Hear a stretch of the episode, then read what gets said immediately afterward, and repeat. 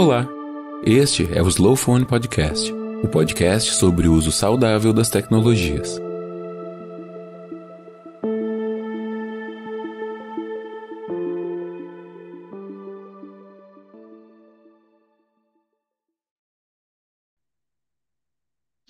Senhoras e senhores, boa noite. Para encerrar o dia de hoje, será abordado o tema dependências tecnológicas.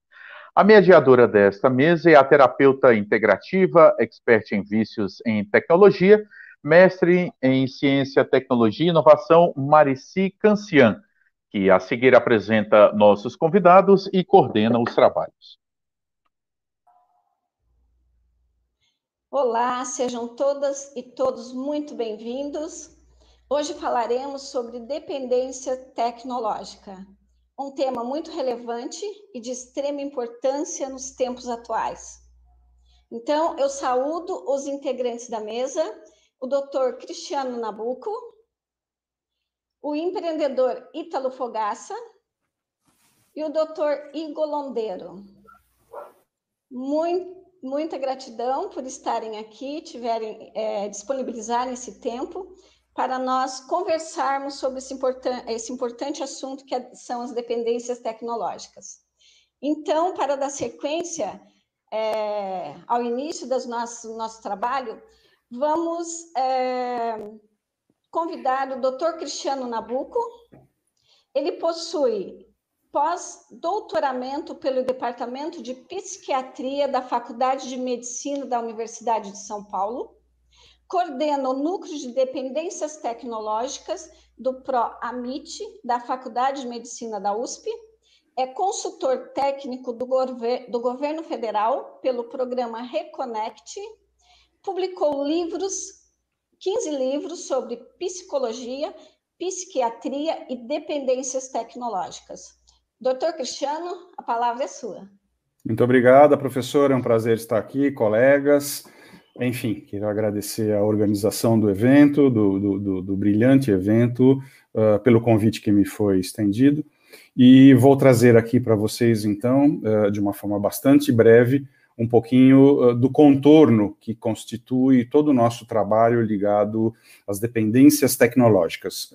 nós criamos esse grupo há quase 18 anos atrás, lá pela Faculdade de Medicina da USP, e de lá para cá nós uh, tivemos assim uma série de experiências, de vivências uh, no que diz respeito a entrar em contato com pessoas que de uma forma ou de outra faziam e fazem um uso abusivo, descontrolado, ou seja, o que nós uh, fazemos, na verdade, no fundo, no fundo, é lidar com o outro lado da moeda.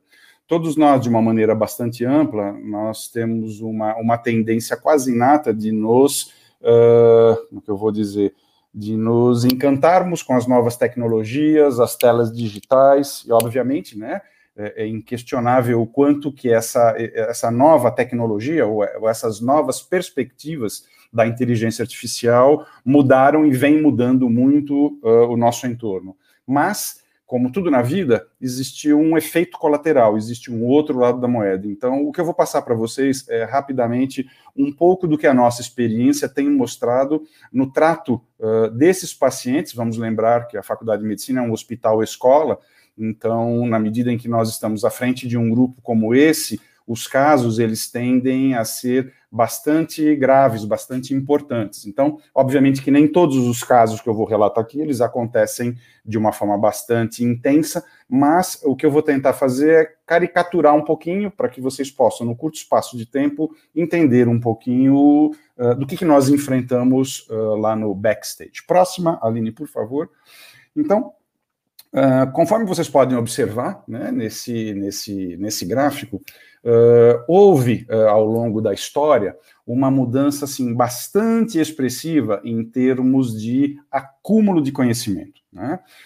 Conforme a gente passa, então, lá atrás, pela época do trabalho com a terra, com o manuseio, com o plantio, depois, a partir da descoberta da energia fóssil, né, da, da queima dos carvões, principalmente na Inglaterra, houve assim uma, uma expansão muito grande, uh, todo esse essa queima ela poderia fazer com que locomotivas pudessem funcionar, indústrias pudessem ter uma automação maior, e finalmente nós tivemos a inclusão da energia elétrica. Ou seja, aquilo que nós tivemos ao longo aí dos últimos, vamos chamar assim, dos últimos dois ou três mil anos, é, é, é incomparável perto do que, no pouco espaço de tempo, nós vivemos.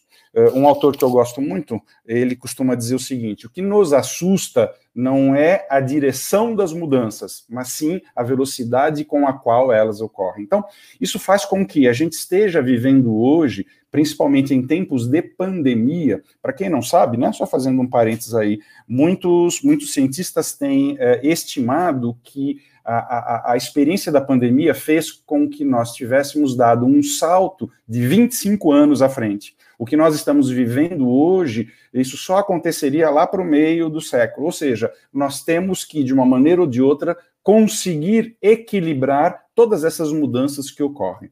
Ou seja, eu arriscaria dizer que nós estamos vivendo hoje no olho de um grande furacão, que muito embora podemos, possamos dizer, nossa, que legal, olha que recurso, que isso, isso cobrará pedágios ainda, né, tarifas, uh, impostos muito altos, não só sobre o aspecto do desenvolvimento, mas no aspecto uh, da saúde, seja a saúde física humana, seja a saúde mental. Próxima, Aline, por favor.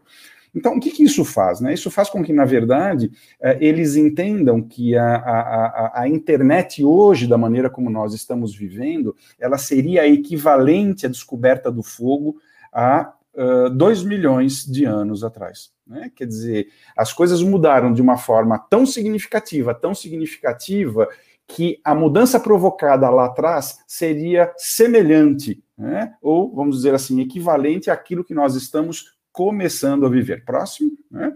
Então, isso fez com que, na verdade, toda essa mudança. Próximo, Aline, por gentileza fez com que toda essa mudança uh, criasse na gente uma, uma mudança, uma, uma, uma, uma concretização uh, de algo que foi extremamente significativo. Né? Então, por exemplo, em 2017, olha que dado importante, uh, quase metade da população do planeta vivia nos grandes centros, ou seja, duas em cada quatro pessoas vivia nos grandes centros. Esses dados aqui são antes da pandemia, tá? Então a gente pode até diminuir um pouquinho. O que, que eles conjecturam, né? Que em 2055 três em cada quatro pessoas estarão vivendo nesses grandes centros. E o que, que, isso sugere? Que quer você deseje ou não, nós estaremos conectados de uma maneira ou de outra. É um caminho sem volta. Próxima linha, por gentileza. Então, eles acabam definindo mais ou menos nesse processo, nessas cinco grandes fases do desenvolvimento da vida digital. Então, década de 90 do século passado, né, a ideia das redes sociais, como nós conhecemos muito bem, depois na virada do século, a, a, a idade aí das redes sociais, Estamos hoje né, vivendo a ideia do que eles estão chamando aí de, de economia colaborativa. O que, que é? A perspectiva, então, de você, aos poucos, tornar grande parte do nosso entorno uh, provido de o que eles chamam de camadas de, de inteligência artificial, fazendo, então, com que isso torne a nossa vida muito mais fácil e simples. E, finalmente, estamos hoje testando o que seria todo esse mundo autônomo, quando nós vemos, por exemplo, lá em Phoenix, nos Estados Unidos, há dois anos atrás, um carro do Uber totalmente autônomo, enfim, e para que a gente possa, dentro de 10 ou 15 anos, começar a, a migrar com todas essas possibilidades para a melhoria da nossa qualidade de vida. Próxima linha, por gentileza. Então, o que, que eu estou querendo dizer com isso? Nós vamos estar conectados, quer vocês desejem ou não. A gente pode, de repente, de uma maneira uh, intencional, compartilhar as informações nas redes sociais, nas plataformas de comunicação, e existem aquelas informações que são capturadas através do rastro das nossas navegações. Quem já não passou, hoje eu passei por uma circunstância interessante, estava aqui dando uma aula, e a hora que eu terminei a aula, Uh, entrei num site de notícias, uh, no Science Daily, é um, é um, site que eles publicam notícias frescas de coisas, e o que, que acontece? Dentro do Science, do Science Daily aparece um pop-up ali, uma janelinha piscando, dizendo assim: compre café Nespresso. Né? O café Nespresso é eu fiquei me perguntando, quando que eu fui comprar café Nespresso? Eu fui comprar ontem café Nespresso. Eu falei com a minha esposa, que está viajando, ela falou, traz café Nespresso? Então, o telefone celular, de alguma maneira, rastreou a minha conversa e colocou no pop-up informações de cápsulas de café Nespresso. Ou seja, a gente está sendo uh, vigiado o tempo todo. E veja, não quero sugerir aqui nenhuma teoria das conspiração, mas é um modelo de negócio no qual a obtenção dos dados pessoais se torna extremamente positivo. Próximo ali, por gentileza. Então, o que, que isso começa a criar? Isso começa a criar efeitos colaterais aí bastante importantes. Né? Eu pego, uh, uh, antes da pandemia, eu pegava o metrô aqui em São Paulo, por conta da, do rodízio de veículos, né? Uh, para tentar limitar um pouco o trânsito. Então, eu já nem tiro mais fotos das pessoas que entram né, dentro dos vagões, olhando para os celulares e caem com a perna entre o vagão e o buraco. Né? Hoje você só fica esperando alguém vir ajudar porque se tornou algo comum. Né? Então coloquei várias fotos aqui, inclusive uma ali embaixo, a quarta foto, que é numa igreja, talvez o pessoal mandando um zap para Deus. Quer dizer, o negócio não tem mais limite, não tem mais. Próxima, por favor, Aline. É, e aí a gente começa a ver outras circunstâncias. Embaixo no Museu do Prado, lá em, em, é, em Madrid, né, uma foto clássica, os carrinhos de bebê hoje nos Estados Unidos, os baby trollers, né, que possuem um suporte, enfim, nós temos aí uma série de coisas. Próximo. Então, a pergunta que a gente vai fazer é quais seriam as consequências que isso vai criar? Para vocês terem uma noção, uh, esse dado aqui ele já está desatualizado, né? Mas vamos lá, a população hoje que tem acesso que a população total do planeta, 7,8 bilhões de pessoas alguma coisa em torno de 5,20 bilhões tem um telefone móvel e quase 4,6 uh, eh, bilhões possuem acesso regular à internet. Então, fazendo uma conta aí bem rápida, seis em cada 10 pessoas acessam a internet no mundo e seis em cada 10 pessoas também não possuem sanitários em casa. Próximo. Então, isso faz com que a tecnologia ela tenha entrado uh, na vida das pessoas de uma maneira maior e mais expressiva do que a própria, uh, a própria atenção às necessidades básicas. Né? Esse daqui é um outro slide que também saiu ontem, um novo, dando aqui conta do tempo gasto uh, por dia, por país, uh, na internet. Então, vocês vão observar lá no meio, né? Estados Unidos, enfim, uh, vão ter uma média aí de 6 horas e 15, 6 horas e meia, 7 horas de uso médio por habitante. O Brasil, se vocês forem olhar, ele está do lado esquerdo ali.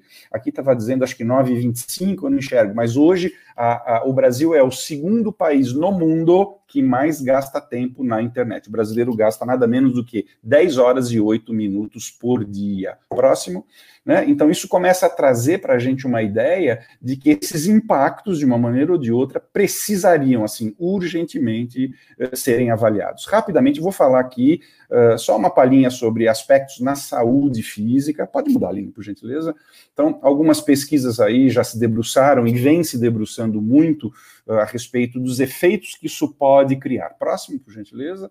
Então, a gente tem algumas pesquisas aí que são bastante expressivas, né? Então, o que, que a gente vai ter? Para começar a conversa, não é fones de ouvido, eles produzem um tipo de trauma acústico que ele é equivalente às turbinas de um avião. Né? Esse, o som uh, dessa, da, dos sons que são produzidos pelo, pelo, pelos headphones, eles podem ser transitórios ou eles podem ser definitivos. Síndrome do olho seco, o que, que acontece? Quando você está na frente de uma tela de computador, você, você pisca em termos de frequência quatro vezes menos. Então, muitos relatos aí científicos estão falando que o filme lacrimal, ou seja, a lágrima, ela vai ter muito mais aspectos oxidativos, a própria superfície do globo começa a se tornar mais oxidativa, criando aí a sensação de cansaço e outros problemas, né? Quer dizer, eu teria horas para falar a respeito de uma série de coisas próximo, mas vamos ao que interessa aqui, que são pesquisas mais importantes, né? Então, falando em radiação, né? Uh, já descobriram que o telefone celular quando você utiliza ele colocando no ouvido aqui, depois de um certo tempo, muito curto, ele já começa a criar o que eles chamam de erosão de memória. A radiação, de uma maneira ou de outra, ela consegue aí diminuir as conexões a ponto de você perder informações, você perde a capacidade de ancorar as informações novas. Próximo, por favor. Esse é um outro estudo bastante expressivo, eu cheguei a telefonar, inclusive, para o Jornal Nacional, que eu queria que eles publicassem isso, mas eles ficaram assustados, eles falaram, bom, melhor a gente não falar nada disso, porque vai criar aí uma, uma paranoia coletiva, mas é uma amostra de quase 85 mil pares de pessoas, mães e filhos, aonde uh, eles começam a avaliar essas, essas crianças já no momento da gestação. Imagine então uma mãe que ela está grávida e ela apoia o telefone celular sobre a barriga. Então, o que, que eles começaram a avaliar?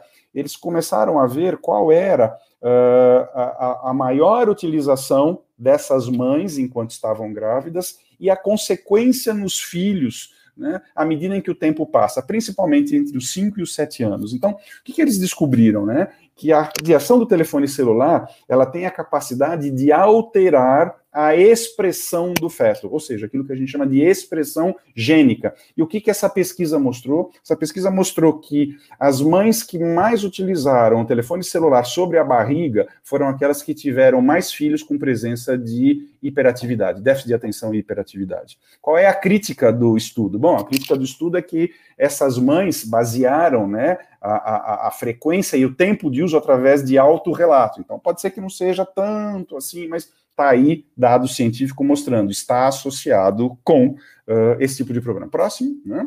Uh, a gente vai ter também no, nacional, no, no, Instituto Nacional do Câncer já recomendações, não use telefone celular, já existem associações, próximo, próximo. Não vou ficar falando disso porque não é o que nos interessa. Saúde mental, né? Saúde mental é, ela já vem sendo descrita na mídia internacional desde 1993, uh, quando saiu uma charge no jornal The New Yorker, né? E o que, que acontece? Eles começaram a analisar o quanto que a interação com as telas, a interação com os computadores produzia, segundo a descrição de muitos pacientes, uma sensação de prazer semelhante àquela que eles desenvolveriam na relação com os humanos. E de lá para cá, muita água passou sobre a, sobre a ponte. Próxima linha, por gentileza.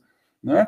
Então, a, é a grande questão. Outro dia, conversando com um jornalista, ele falou assim: mas doutor Cristiano, vocês, na verdade, especialistas, né? Ele foi meio irônico, assim, vocês especialistas, vocês enxergam problema em tudo, né? Aí ele me disse: veja só, né? Uh, meu pai sobreviveu ao jornal, meu pai sobreviveu ao telefone e eu sobrevivi ao telefone e à TV. Olha, eu aqui bem conversando, o senhor também deve ter sobrevivido. Então, essa história de demonizar a tecnologia, isso é coisa de especialista. Me desculpe, doutor Cristiano, mas tudo é uma questão de autocontrole. Se a gente conseguir ter uma, uma, uma, uma adequação, uma regulagem comportamental boa, beleza, a gente vai extrair o que tem de melhor. Olha que que premissa absolutamente tentadora, né? Eu quase concordei com ele se eu não soubesse que existe um outro lado. Próxima linha, por favor. Qual é o outro lado? Olha, essa foto foi tirada numa grande empresa lá do Vale do Silício, às 3h15 da manhã.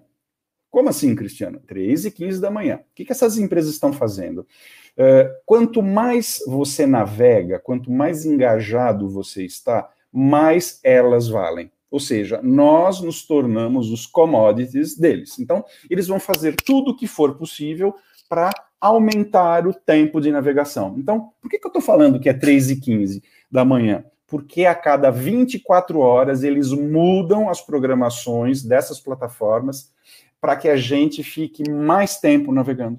Né? Ou seja, por mais que eles estejam correndo atrás, né, não vou dizer que sejam empresas que sejam ruins, do mal, mas o modelo do negócios consiste em fazer com que você navegue mais. Ou seja, a televisão, eu sei como é que funciona. A, a, o telefone, eu sei como é que funciona. Talvez tenha uma variação de cor, de toque, mas ele sempre será o mesmo. Eles sempre serão o mesmo. Hoje, não. Próxima linha.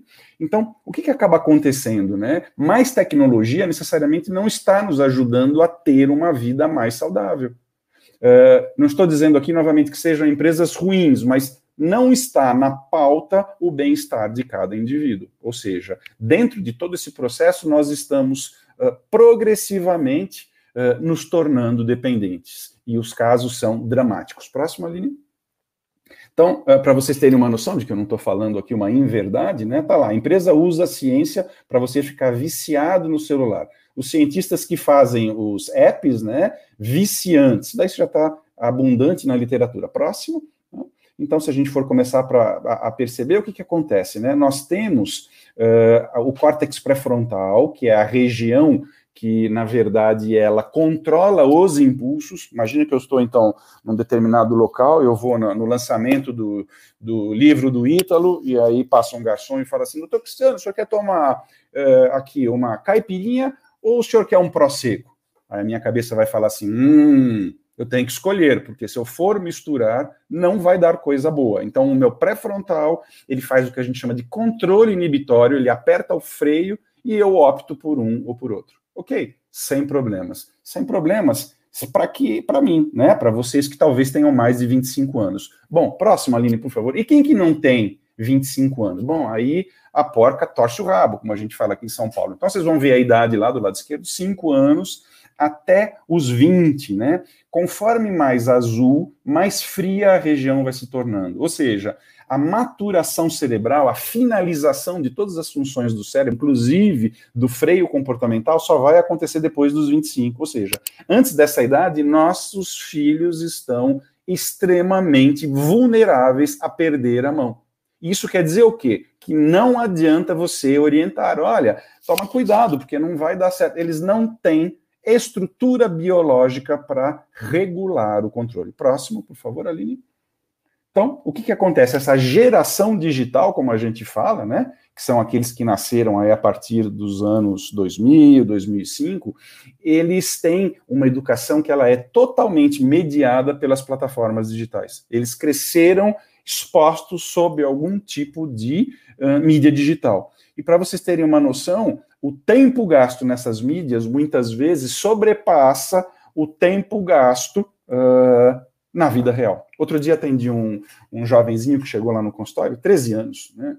Chegou lá meio bravo, tal. É, doutor Cristiano, tô vindo aqui porque minha mãe acha que eu navego, que eu fico muito no telefone celular e tal. Mas, Carlinhos, me conta, né? Tem que quebrar o gelo e tal. Carlinhos, me conta uma coisa, onde é que você estava até agora?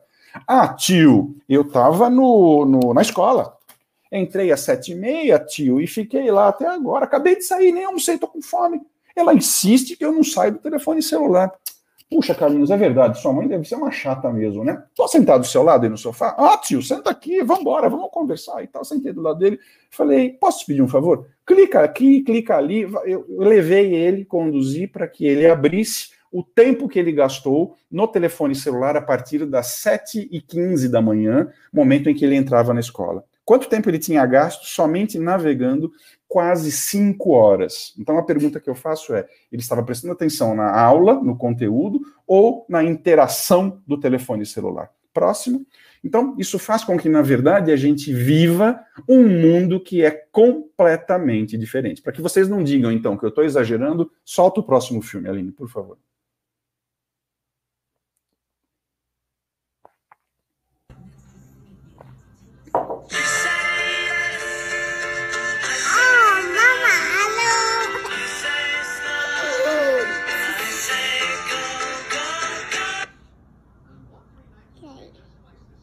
Ok. Não, pode deixar, pode deixar, pode deixar, pode deixar. A parte melhor vem agora.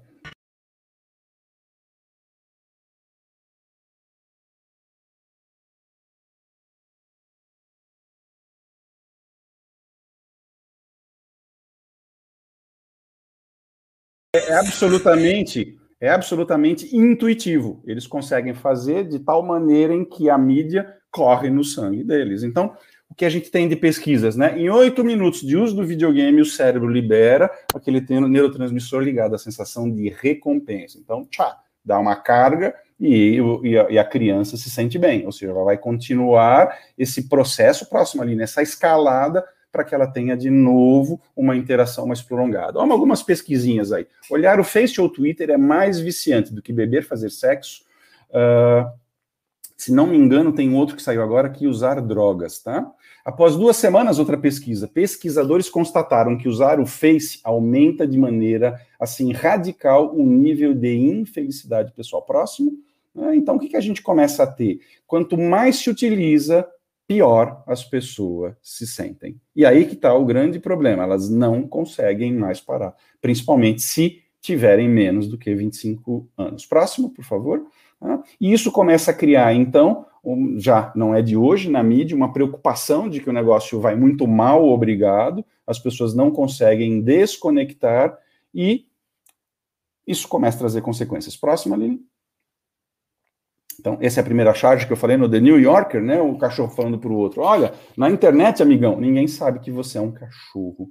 Ou seja, do lado de lá, na vida virtual, eu consigo mostrar uma identidade melhor, mais calibrada, mais envernizada, fazendo então com que muitas das minhas inseguranças simplesmente desapareçam. Próximo, Aline.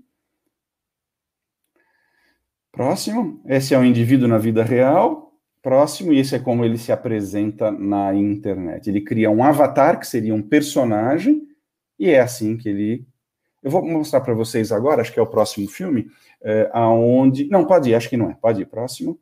Ah, então, o que acontece? Toda esse, esse, essa preocupação que nós estamos passando para vocês, até muito pouco tempo atrás, ela não era reconhecida pela psiquiatria internacional. Eu me lembro que quando eu, quando eu comecei, eu já trabalhava durante muitos anos no estudo de psiquiatria junto com os transtornos alimentares.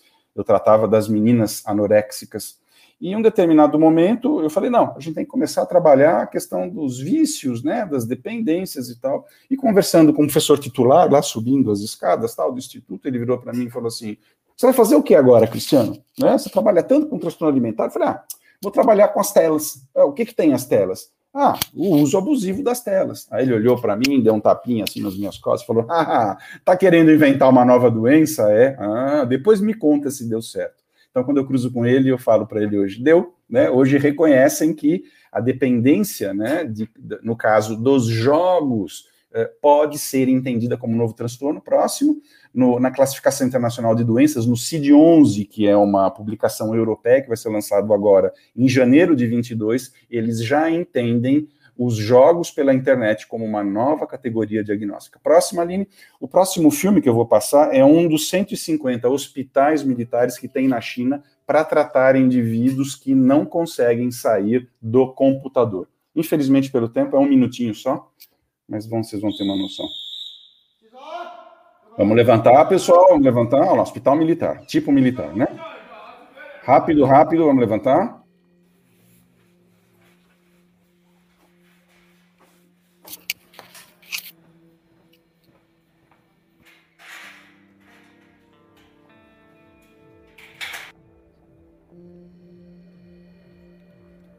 Centro de Tratamento de Dependência de Internet em Daxin, subúrbio de Beijing.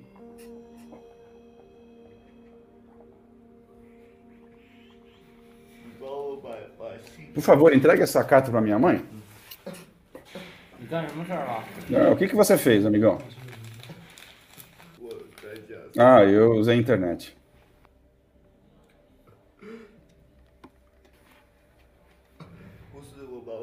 Meu pai me trouxe aqui para ver o médico, né? Mas ao invés disso, eles me trancaram aqui. Amarraram minhas mãos.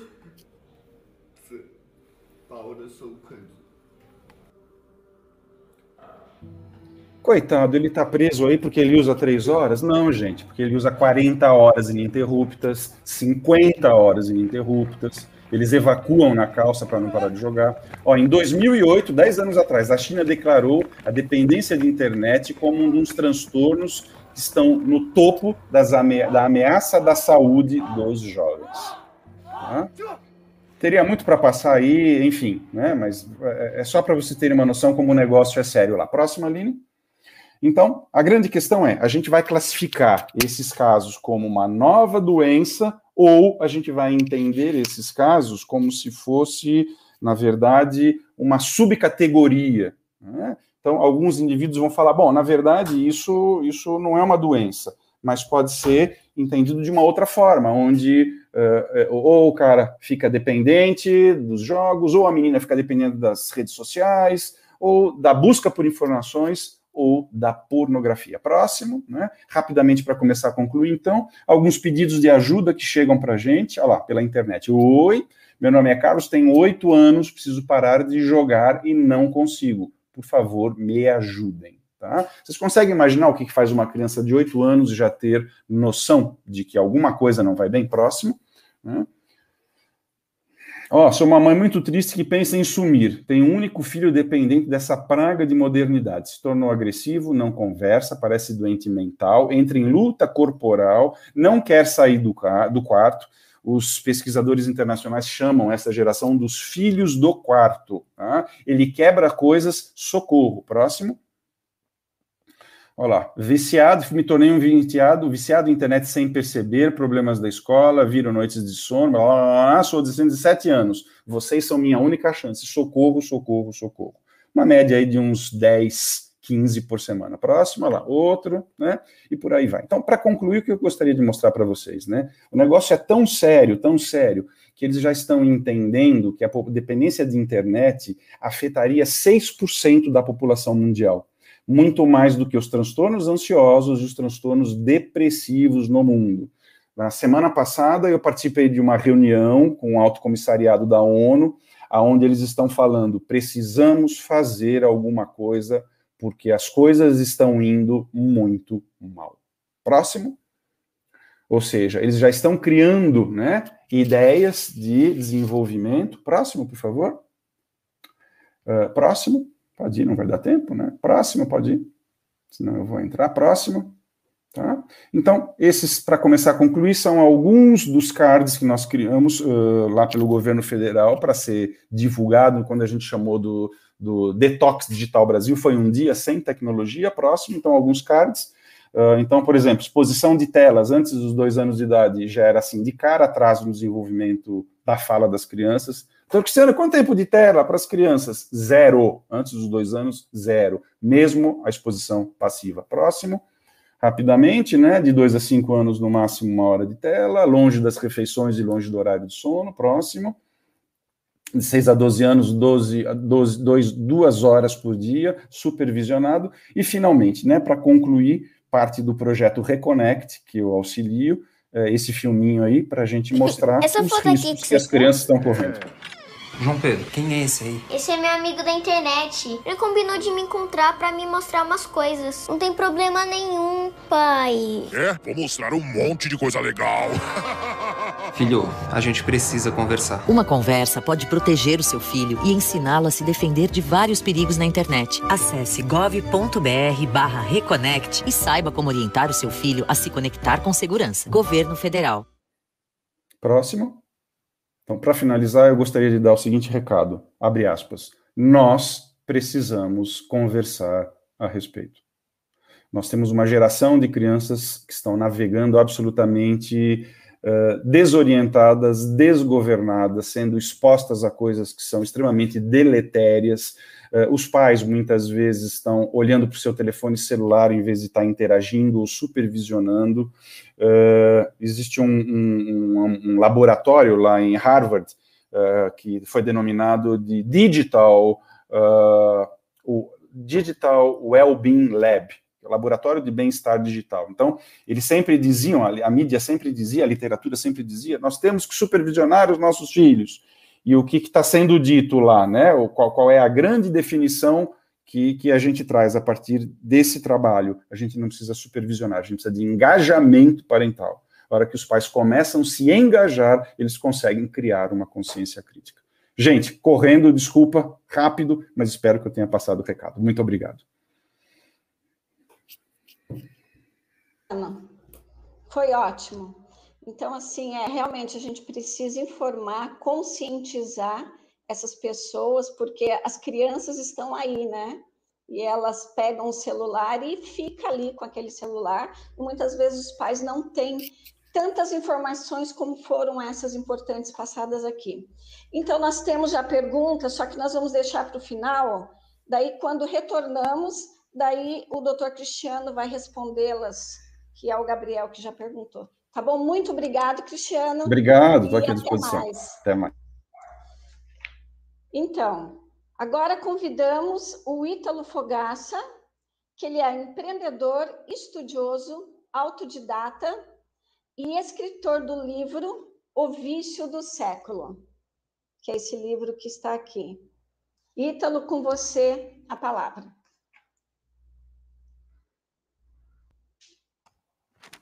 Boa noite a todos, Marici, Igor, doutor Cristiano, parabenizo pela excelente apresentação, sempre com conhecimento muito vasto na área. É, meus parabéns, muito boa sua apresentação. Então, Marici, falando um pouco do, do meu trabalho relacionado ao livro, né? É, a ideia do livro nasceu porque eu é, nunca fiz parte de nenhuma rede social, né? Eu nunca vi nenhum atrativo. Eu tenho uma empresa que trabalha para um, um, setor muito segmentado, para poucos clientes, aonde eu não via a necessidade de estar inserido é, nas mídias sociais.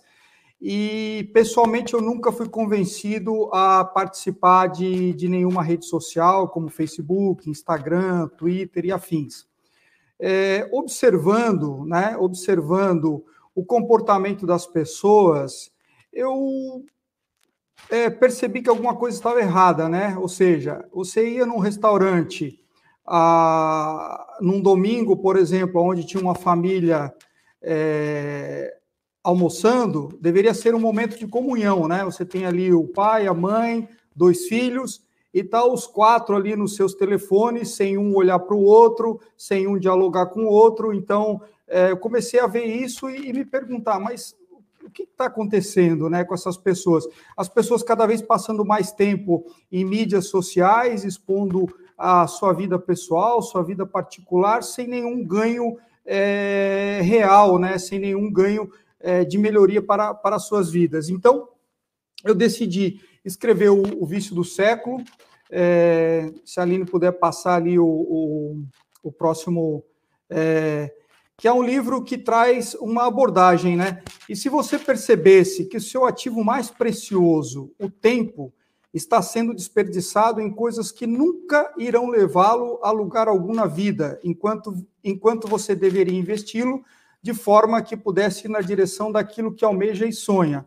Ou seja, o livro ele aborda o uso viciante das tecnologias, mas ele também traz uma reflexão do quanto do bem mais precioso que nós temos, que é o nosso tempo, né? E nós estamos investindo de maneira improdutiva, sem nenhum ganho é, verdadeiro, né? Se você pegar, exemplificando isso, a pessoa é, mais rica do mundo hoje, e o médico chegar para ela e falar: Ó, oh, você tem mais um mês de vida, quanto ela daria por um ano a mais, por dois anos a mais, né? e nós muitas vezes estamos desperdiçando nosso tempo é, em coisas que não agregam nada para a realização dos nossos sonhos, né? O próximo, por favor, Aline. É, o, o, livro ele tem 38 capítulos, né, que abordam é, diferentes temáticas dentro do mesmo tema.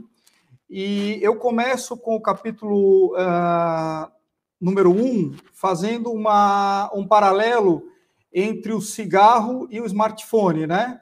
Ou seja, o cigarro, até o século passado, foi a coisa mais viciante é, criada pela humanidade. E o smartphone já superou o cigarro é, de longe, né? Porque é, nós temos dados de 2016, 1,1 bilhão de fumantes no mundo, enquanto, como o doutor Cristiano mesmo falou, é, cerca de 4,5 bilhões de pessoas têm um smartphone com acesso à internet e acessa em média 200 vezes por dia, né? Então, com certeza, o smartphone de longe já é a coisa é, mais viciante criada pela, pela humanidade. Próximo, Aline, por favor.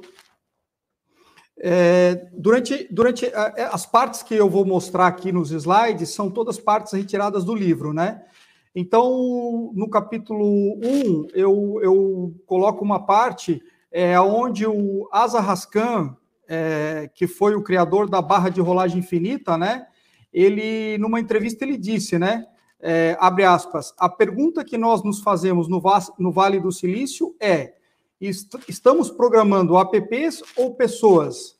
E talvez a frase mais impactante e reveladora de alguém que fala com conhecimento de causa seja: estamos, abre aspas, né? Estamos colocando toda a humanidade no maior experimento tecnológico psicológico já feito, sem nenhum controle. A internet é a maior máquina de vício e persuasão já construída. Então, realmente, a gente pode perceber que é, eles sabem o que estão fazendo, né? E fazem de maneira consciente para nos manter na tela, para realmente sequestrar a nossa atenção, né? Um outro detalhe interessante é que o primeiro CEO do Facebook, é, o Sean Parker, em 2018, ele deu uma declaração, abre aspas, é, só Deus sabe o que estamos fazendo com o cérebro das crianças, fecha aspas. E ainda concluiu, né? Abre aspas, nós exploramos uma vulnerabilidade da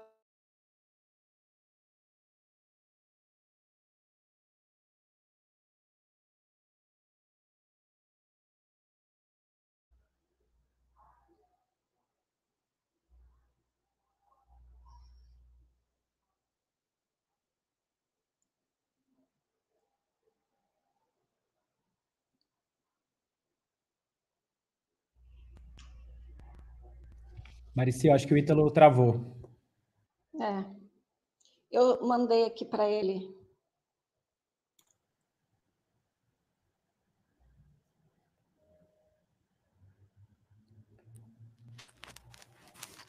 Voltamos? Só um instantinho. Ítalo? Sim? Sim.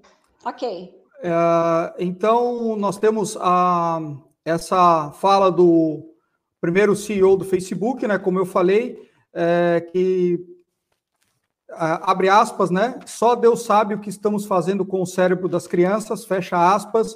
É, nós exploramos uma vulnerabilidade da psicologia humana, eu, Mark Zuckerberg, Kevin Systrom, criador do Instagram, todos nós entendemos isso conscientemente e fizemos mesmo assim. Ou seja, é, como o doutor Cristiano falou, é, eles sabem o e fazem de maneira proposital para sequestrar a nossa atenção pelo maior tempo possível, né? O próximo, por favor.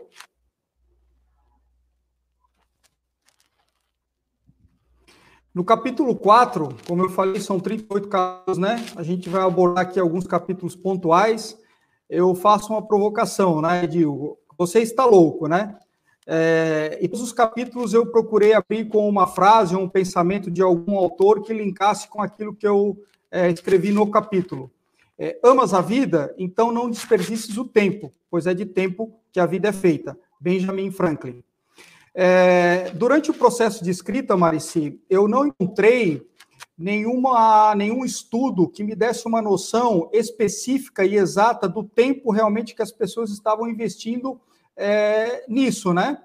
É, Existia uma projeção de que o brasileiro passa é, três horas e meia em redes sociais, nove horas na internet, é, e outros países passavam um pouco mais. O Brasil estava em terceiro lugar, ou outros países com número de horas menor. Mas especificamente o quanto da vida da pessoa ela estava desperdiçando, eu não encontrei nenhum estudo. Então eu resolvi fazer um, uma, uma conta matemática, coloco isso no livro, eu fiz uma estimativa é, me baseando no tempo de, na expectativa de vida brasileiro,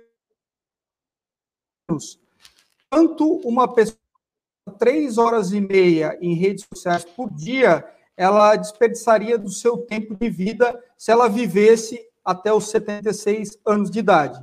Então, para um jovem de 15 anos, a gente chega, é, acompanhando aqui o raciocínio, são três horas e meia de redes sociais por dia, que o que, o que equivale a 1.277 horas por ano, divididas por 16 horas diárias. Eu considerei que 8 horas a pessoa teria que estar dormindo, né? Então, em turnos de 16 horas, né, que seria o dobro de um turno de trabalho normal, é, dá um total de 79,84 dias por ano, que multiplicado por anos restantes da vida desse jovem são iguais a indo lá para baixo, 13,4 anos de redes sociais passados 16 horas por dia, 365 dias por ano, todos os dias, sete dias por semana. Então, isso para mim me pareceu insano, né? O próximo, por favor, Aline. Isso é, me pareceu insano, né? E a projeção para uma pessoa de 30 anos, ela vai investir 10 anos da vida dela em redes sociais, sete dias por semana. Então, é, quanta coisa se pode fazer nesse tempo, né? Eu achei isso insano e tenho no livro essa, esse estudo matemático, bem interessante. É, no capítulo 11, eu trago uma reflexão, for pelo tempo, né? essa questão de você economizar tempo e aproveitar melhor o seu tempo, é, que tal que seja por sua saúde, né? Como bem disse o doutor Laí Ribeiro, né? Se você não arrumar tempo para cuidar da sua saúde, um dia terá que arrumar tempo para cuidar da sua doença. Então, nesse capítulo, eu discorro, é, como o doutor Cristiano também colocou, sobre os prejuízos né, físicos é, que se tem quando se passa muito tempo é, em frente às telas, né? Visão, coluna, papada, esforço repetitivo, audição, capacidade de raciocínio, tudo que o doutor Cristiano já colocou muito bem ali na apresentação dele. O próximo, por favor, Aline. É, capítulo 19, eu faço uma provocação que é o seguinte: sua babá, o celular. Né? É, trago uma, uma frase do Bill Gates de abertura do capítulo, que é: Meus filhos terão computadores, sim, mas antes terão livros. Sem livros, nossos filhos serão incapazes de escrever a própria história. Título, é, eu faço um, um, um, uma abordagem do quanto as pessoas têm delegado né, uh, ah, para o celular, tablets, a função de babá eletrônica. Né? É comum hoje você estar tá num restaurante, num shopping, a criança está ali abduzida por uma tela, não percebe o que se passa ao redor, tem é, prejuízo das cognições, como o doutor Cristiano bem falou, atraso no aprendizado da fala, porque realmente hoje eu vejo que os pais eles estão muitas vezes colocando o celular ou o tablet na mão do filho é, para eles próprios poderem irem para os seus celulares e poderem não ser dados, né? E, e eu acredito que isso seja assim um mal muito grande que nós estamos fazendo para as nossas crianças, né? Então é um capítulo que eu trago essa essa reflexão. Eu abordo é, um pouco dos prejuízos é, no desenvolvimento cerebral, nos prejuízos cognitivos, e, e é bem interessante para os pais é, terem esse conhecimento que eu abordo nesse capítulo 19, que é sua babá o celular. O próximo, Aline, por favor. Capítulo 23, lembrando que nos 38 capítulos, né, Marici, eu abordo várias temáticas que vão de relacionamento, que vão questão, questão dos danos emocionais, psicológicos, né? E a gente fez aqui um, um, um apanhado de alguns capítulos para não se estender tanto. No capítulo 23, eu coloco um questionamento, faço um paralelo com HD de computador, né? É, como anda o seu HD? Mente sã, corpo são. É, por quê? Porque se a gente for é, analisar, nós temos o cérebro, que é uma máquina extremamente complexa, com uma capacidade muito grande de processamento, mas que é uma capacidade limitada, né? A nossa capacidade cerebral, ela, ela não, não é infinita, né? E querendo a gente ou não, é, cada foto, cada imagem, cada texto, vídeo que a gente vê, ou lê, ou ouve, é, o cérebro está usando energia e capacidade de processamento para digerir e interpretar as informações. Isso é, é, não depende da vontade, né? É automático ao cérebro. Então, dependendo do que a gente está vendo, do que a gente está lendo, do que a gente está ouvindo, é, nós podemos estar colocando coisas inúteis e só enchendo o nosso HD, né? Fazendo esse, esse, esse paralelo, essa comparação. Estas informações desnecessárias, elas irão dificultar a nossa capacidade de processamento na hora que a gente precisar do nosso cérebro, né? Então, às vezes, a gente fica ali na internet navegando, navegando, navegando, vendo coisas é, no Instagram, no Facebook, enchendo a nossa cabeça de trash, né, de lixo, e é, não tendo nenhum ganho é, de aprendizado com nada, né? Ou seja, muita informação, muita informação. Hoje a gente é, diz que estamos na era da informação, realmente estamos, mas conhecimento válido, que é aquilo que a gente precisa, que é aquilo que nos faz ser melhores profissionais, melhores seres humanos, a gente não está adquirindo, né? Então, eu faço nesse capítulo 23 uh, é, um paralelo é, com o HD de computador, que quando a gente coloca muita coisa, chega uma hora o HD trava, né? Não, não funciona mais, ele começa a patinar. E aí eu, eu, eu é, faço uma chamada para que as pessoas sejam seletivas com aquilo que elas colocam dentro do seu HD, que seria a sua mente, né? O próximo, por favor, Aline. É, capítulo 34. No lanche free. Não existe almoço grátis. Ditado norte-americano. É, se você recebe algum serviço de graça, muito provavelmente a mercadoria é você, né?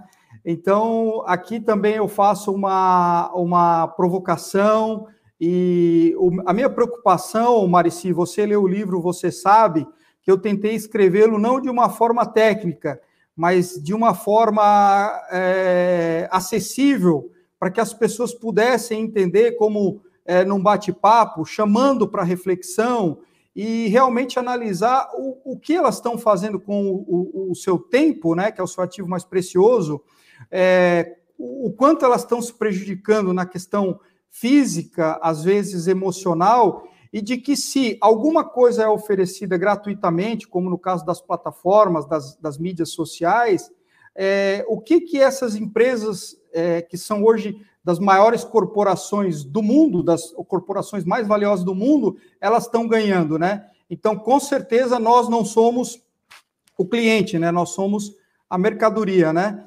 Então, é, aqui eu digo que quanto mais tempo, como o doutor Cristiano colocou também, nós estamos conectados nas suas plataformas, mais eles vendem anúncios publicitários. E é aí que está o segredo.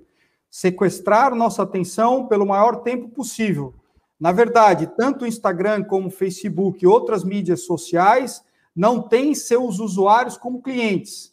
Os usuários são a mercadoria. Seu trabalho é nos manter passando cada vez mais, mais tempo conectados para assim venderem o acesso a nós para terceiros, que são os verdadeiros clientes, que podem estar interessados em nos vender um produto, né? Vamos falar assim, o café Nespresso, como disse o doutor Cristiano, ou até mesmo uma ideologia política como a gente viu aí no caso das eleições presidenciais nos Estados Unidos, é, na Inglaterra, enfim, né? Próximo, por favor, Aline. No capítulo 35, e se hoje fosse o seu último dia? É uma abordagem, uma, uma, uma um capítulo que chama para uma reflexão também. É, essa a frase que, que abre esse capítulo é: vivemos como se nunca fôssemos morrer e morremos como se nunca tivéssemos vivido, né? Uma frase do Dalai Lama bem conhecida. É, nesse capítulo, eu, eu, eu convido o leitor a refletir se hoje fosse o último dia dele, se ele realmente gostaria de passar é, horas preciosas desse último dia com o smartphone, navegando na internet, vendo a vida das outras pessoas.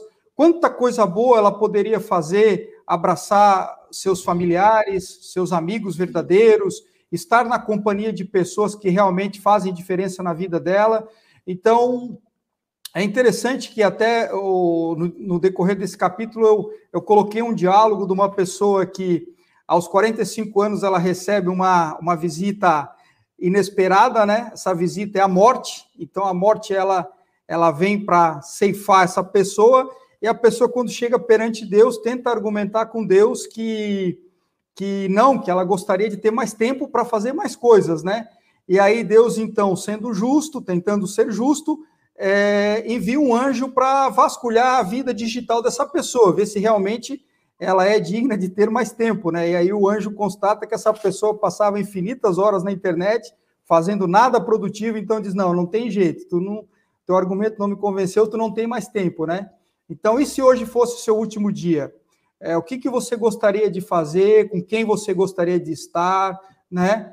É, essa reflexão que estamos muitas vezes desperdiçando um tempo precioso em coisas que, na verdade, não agregam nada para o nosso lado emocional, o nosso lado psicológico, né? É, o, o nosso conhecimento, né? O próximo, por favor, Aline. Capítulo 37. Você é um viciado? Os vícios são desperdícios de vida. George Bernard Shaw. É, nesse capítulo, eu coloco que, de certa forma, todos nós estamos em algum nível viciados, né? Porque todos nós hoje é, estamos muito dependentes da tecnologia.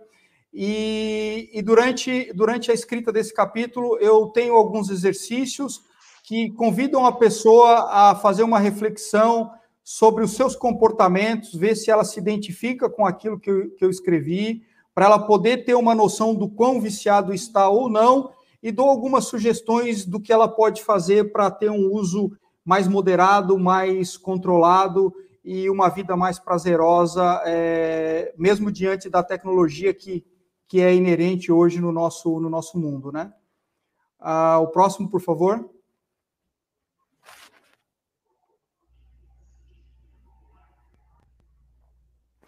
Bom, como eu falei, uh, são 38 capítulos, né? O, eu fico praticamente o livro todo chamando para uma reflexão e falando do, do, do, lado negativo desse uso problemático da tecnologia, né? Porque a tecnologia, como o doutor Cristiano falou, ela não é boa ou ruim, né? Eu, eu, eu sempre digo que é, eu abordo no meu livro o mau uso da tecnologia, né? Ah, aquilo que a gente está fazendo que está mais nos atrapalhando do que nos ajudando. E aí, o capítulo 38, é, até outro dia recebi a ligação de um amigo que estava falando do livro, que gostou bastante do conteúdo, que fez ele refletir vários comportamentos, fez ele mudar alguns comportamentos também.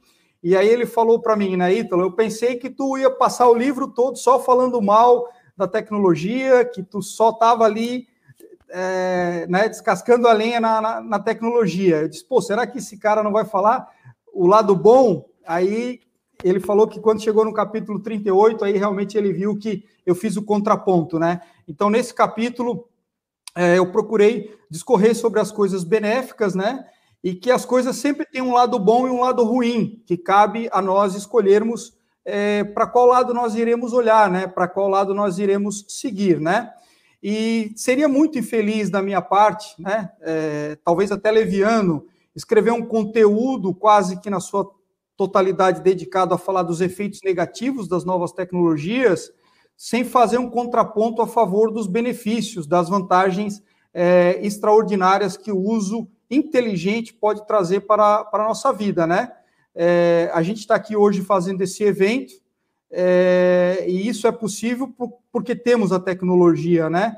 Eu lembro que quando eu visitava meus clientes na cidade de São Paulo, eu era um martírio para mim, porque às vezes para achar um endereço no boca a boca ali era muito difícil, né? Hoje com a tecnologia GPS, você tem uma facilidade muito grande, né? De poder chegar no endereço com segurança, com rapidez, enfim, e tantas outras coisas que a tecnologia é, trouxe de benefício para nós. Então, esse último capítulo do meu livro, eu abordo é, os aspectos positivos e como a gente realmente pode focar no lado bom da tecnologia e fazer isso para nosso benefício, sem nos deixarmos é, ser controlados, estarmos conscientes, sem nos é, é deixarmos é, que a tecnologia tome conta da nossa vida, né?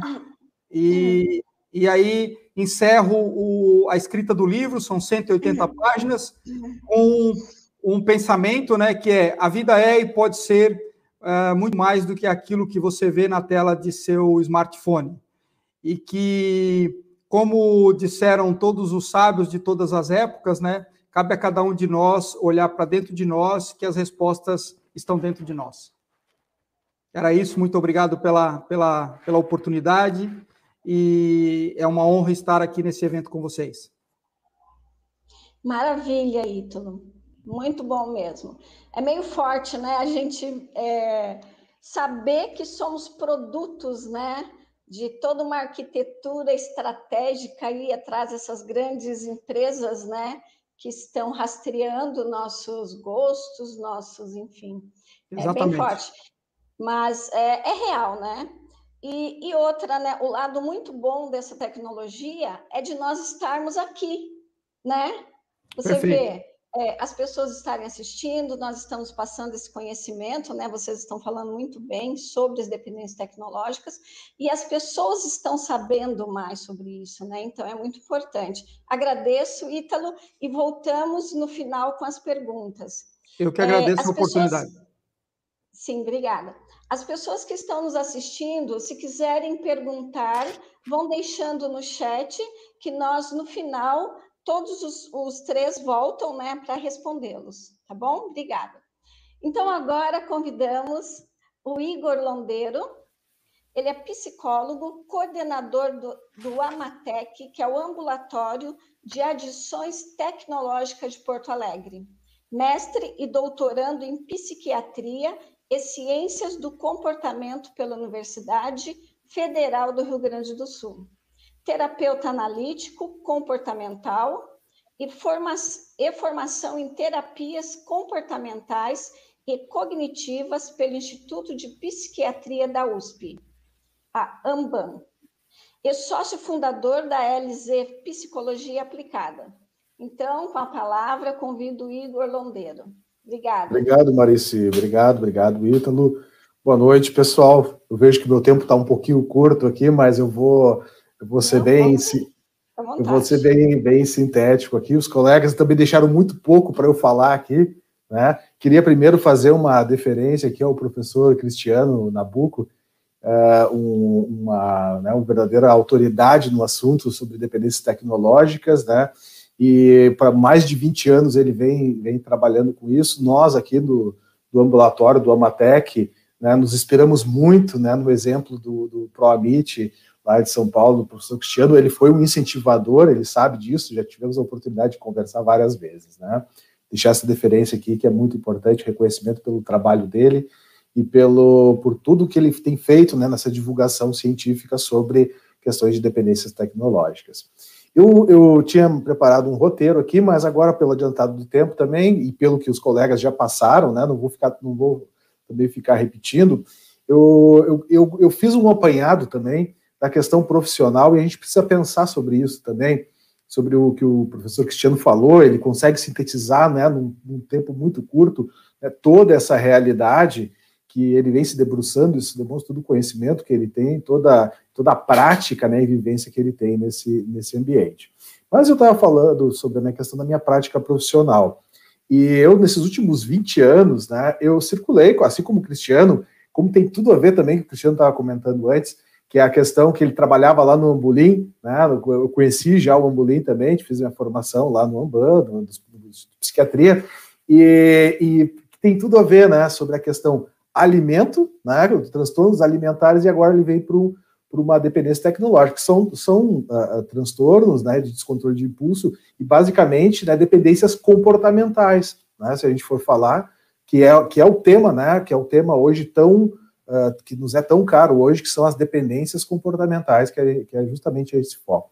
Eu, ao longo desses 20 anos, né, de, de eu, eu, eu, passei por várias áreas, né, e e eu, passei por área de dependências químicas, eu passei pela área de, de, de transtorno de déficit de atenção e hiperatividade, transtornos ansiosos, e agora né, me aprofundei nos últimos seis anos aí na questão das dependências tecnológicas, né, e venho estudando sobre isso.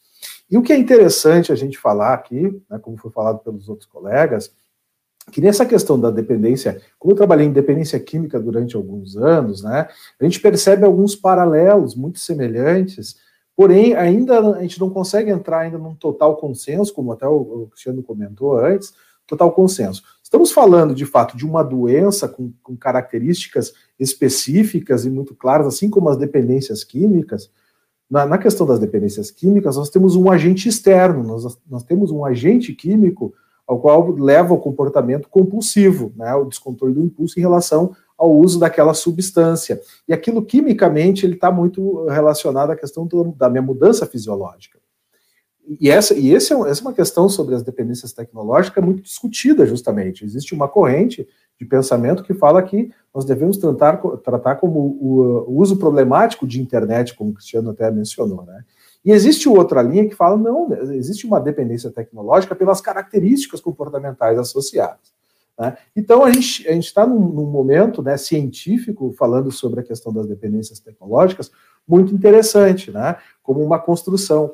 E aí entra o ponto né, do quanto o que nós estamos falando hoje, se nós falássemos há 5, 6, 7 anos atrás, como por exemplo o Ítalo agora falou sobre a questão das redes sociais, em torno de sete anos atrás, oito anos atrás, as redes sociais elas não tinham toda essa, essa, é, é, é, essa, essa captação, vamos dizer assim, e essa relevância toda como está tendo hoje, né? Então, a ciência, como, como na visão da questão da, da ciência, a ciência psiquiátrica, da psicopatologia, ela vem avançando aos poucos olhando o que está acontecendo nessa realidade. Mas essa realidade, ela está muito volátil, ela está mudando de ano a ano. Né? Se a gente for pensar na famosa lei de Moore, né, lá dita lá em 1965 por um engenheiro da Intel, que ele fez uma previsão que a, a capacidade de processamento da, dos microchips, de todo o equipamento embarcado, ele vai duplicar a cada 18 meses. Né? Ele olhou o tempo passado, até 1965, né? e ele fez uma previsão. E essa previsão hoje, ela já é, ela é, ela é real, ou seja, ela é fatídica, né? de que a cada 18 meses a capacidade de processamento dos equipamentos ela simplesmente duplica. Né? Nós chegamos a esse ponto hoje. E o que pensar sobre isso? Né? Hoje se falou sobre a internet 5G, né, que é uma grande aposta, uma grande, é uma verdadeira revolução de fato, né? Nós já tivemos todas aquelas revoluções que o professor Cristiano já falou, e o 5G é uma das grandes revoluções agora, né?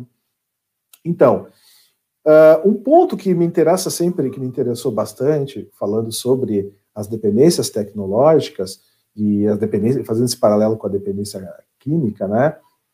Hoje, um ponto que nós precisamos observar muito e que foi tocado muito aqui é aquilo que se chama da psicologia persuasiva digital, né, que está por trás de todo esse mecanismo. Né? Se nós formos pensar um mecanismo né, que, que move hoje toda a, a, o que nós estamos falando na internet, né, como o Ítalo está falando e o próprio Cristiano falou também, qual é o nosso principal ativo, né? Um dos principais ativos hoje, uma das principais commodities é o tempo, mas não só o tempo, mas é a atenção que eu despendo para aquilo, né? A psicologia persuasiva digital tem um campo fértil, né? Hoje na questão né, de, de atração da atenção das pessoas, né? Para isso, ela se utiliza de vários gatilhos mentais, que já são muito conhecidos né, no, na questão de mercado, que no marketing principalmente, que já é muito conhecido ao longo do tempo, já desde o início do século passado, de 1900, né, que são gatilhos mentais muito típicos, tipo, e, e, e encontrando uma tecnologia muito fértil, né, como são as tecnologias, a, a, a, as redes sociais, os, um, os mecanismos de busca, enfim, de navegação, nós temos esses gatilhos mentais que estão presentes, curiosidade, uh, o gatilho da escassez, o gatilho da autoridade, prova social, da novidade, por aí vai, né? Isso vai nos prendendo a atenção. Por que, que eu estou falando sobre isso, né? É como se o, o comportamento uh, típico hoje, né, da, das pessoas que estão, que buscam entreter o próprio cérebro usando as tecnologias, seja no game, seja nas redes sociais, ou seja na busca ativa via YouTube, buscando vídeos e tal, é como se fosse uma busca ativa, né, para uma busca de prazer, né, como o Cristiano falou ali anteriormente, né, a, bala, a barra de rolagem, ela vai indo até o infinito, e a pessoa vai, me, agrade, me agrade. E esses gatilhos são muito bem trabalhados. Uh, o que, que eu percebo, né? Aqui no nosso ambulatório em Porto Alegre, né, nós temos ainda, apesar de nós termos aí em torno de dois anos e meio, mais ou menos, é um ambulatório, ele é recente o serviço, né? Nós, assim que nós criamos ele, nós percebemos um, um, um boom, né, de pessoas nos procurando as mais diversas eh, idades, né, nos procurando com os mais diversos problemas, assim. E, mas o que, que a gente percebe, né? Que as crianças e adolescentes como o professor Cristiano falou, são os mais vulneráveis mesmo dentro desse contexto. São aqueles que acabam tendo maior prejuízo e o prejuízo mais evidente. Se tem uma coisa que eu aprendi trabalhando com dependência química, é que as pessoas procuram ajuda ah, somente no momento que elas começam a ter perdas, e essas perdas passam a ser concretas. Isso é muito importante. E aí tem né, um, um, um, perigo muito grande quando a gente fala das tecnologias. As pessoas vão tendo prejuízos e elas não percebem, até o momento que elas têm é, prejuízos reais, como, por exemplo, términos de relacionamento, ah, quando uma, criança ou adolescente começa a ter muitos problemas relacionados à escola, problemas físicos, inclusive, em decorrência das tecnologias e por aí vai. O que nós temos uh, percebido é que o tempo que as pessoas têm entre detectar o problema e buscar ajuda é muito grande. Né? Isso é um problema muito sério. Por isso, a, a, a base da nossa, da, da nossa abordagem tem sido a comunicação, a conscientização, para que as pessoas consigam perceber os prejuízos que elas podem estar tendo, e o Ítalo, né, estava falando sobre o trabalho dele, sobre o prejuízo que elas podem estar tendo e que elas não percebem. Né? A gente consegue perceber muitas vezes aquilo que a gente está ganhando, mas a gente não consegue perder, eh, perceber aquilo que está perdendo.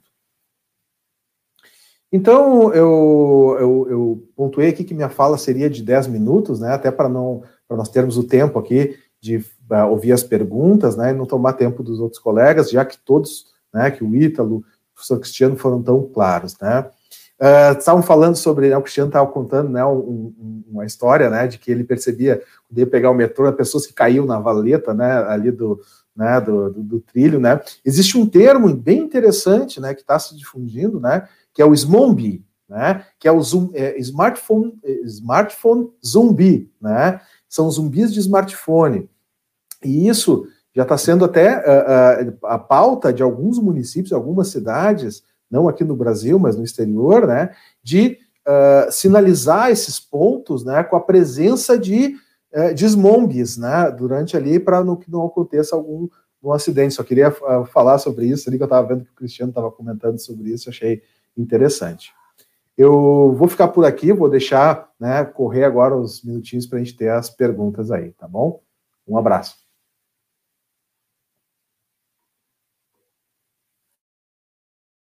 O, o doutor Cristiano Nabuco, o Ítalo e o Igor, para nós respondermos é, algumas perguntas que já tem aqui no chat.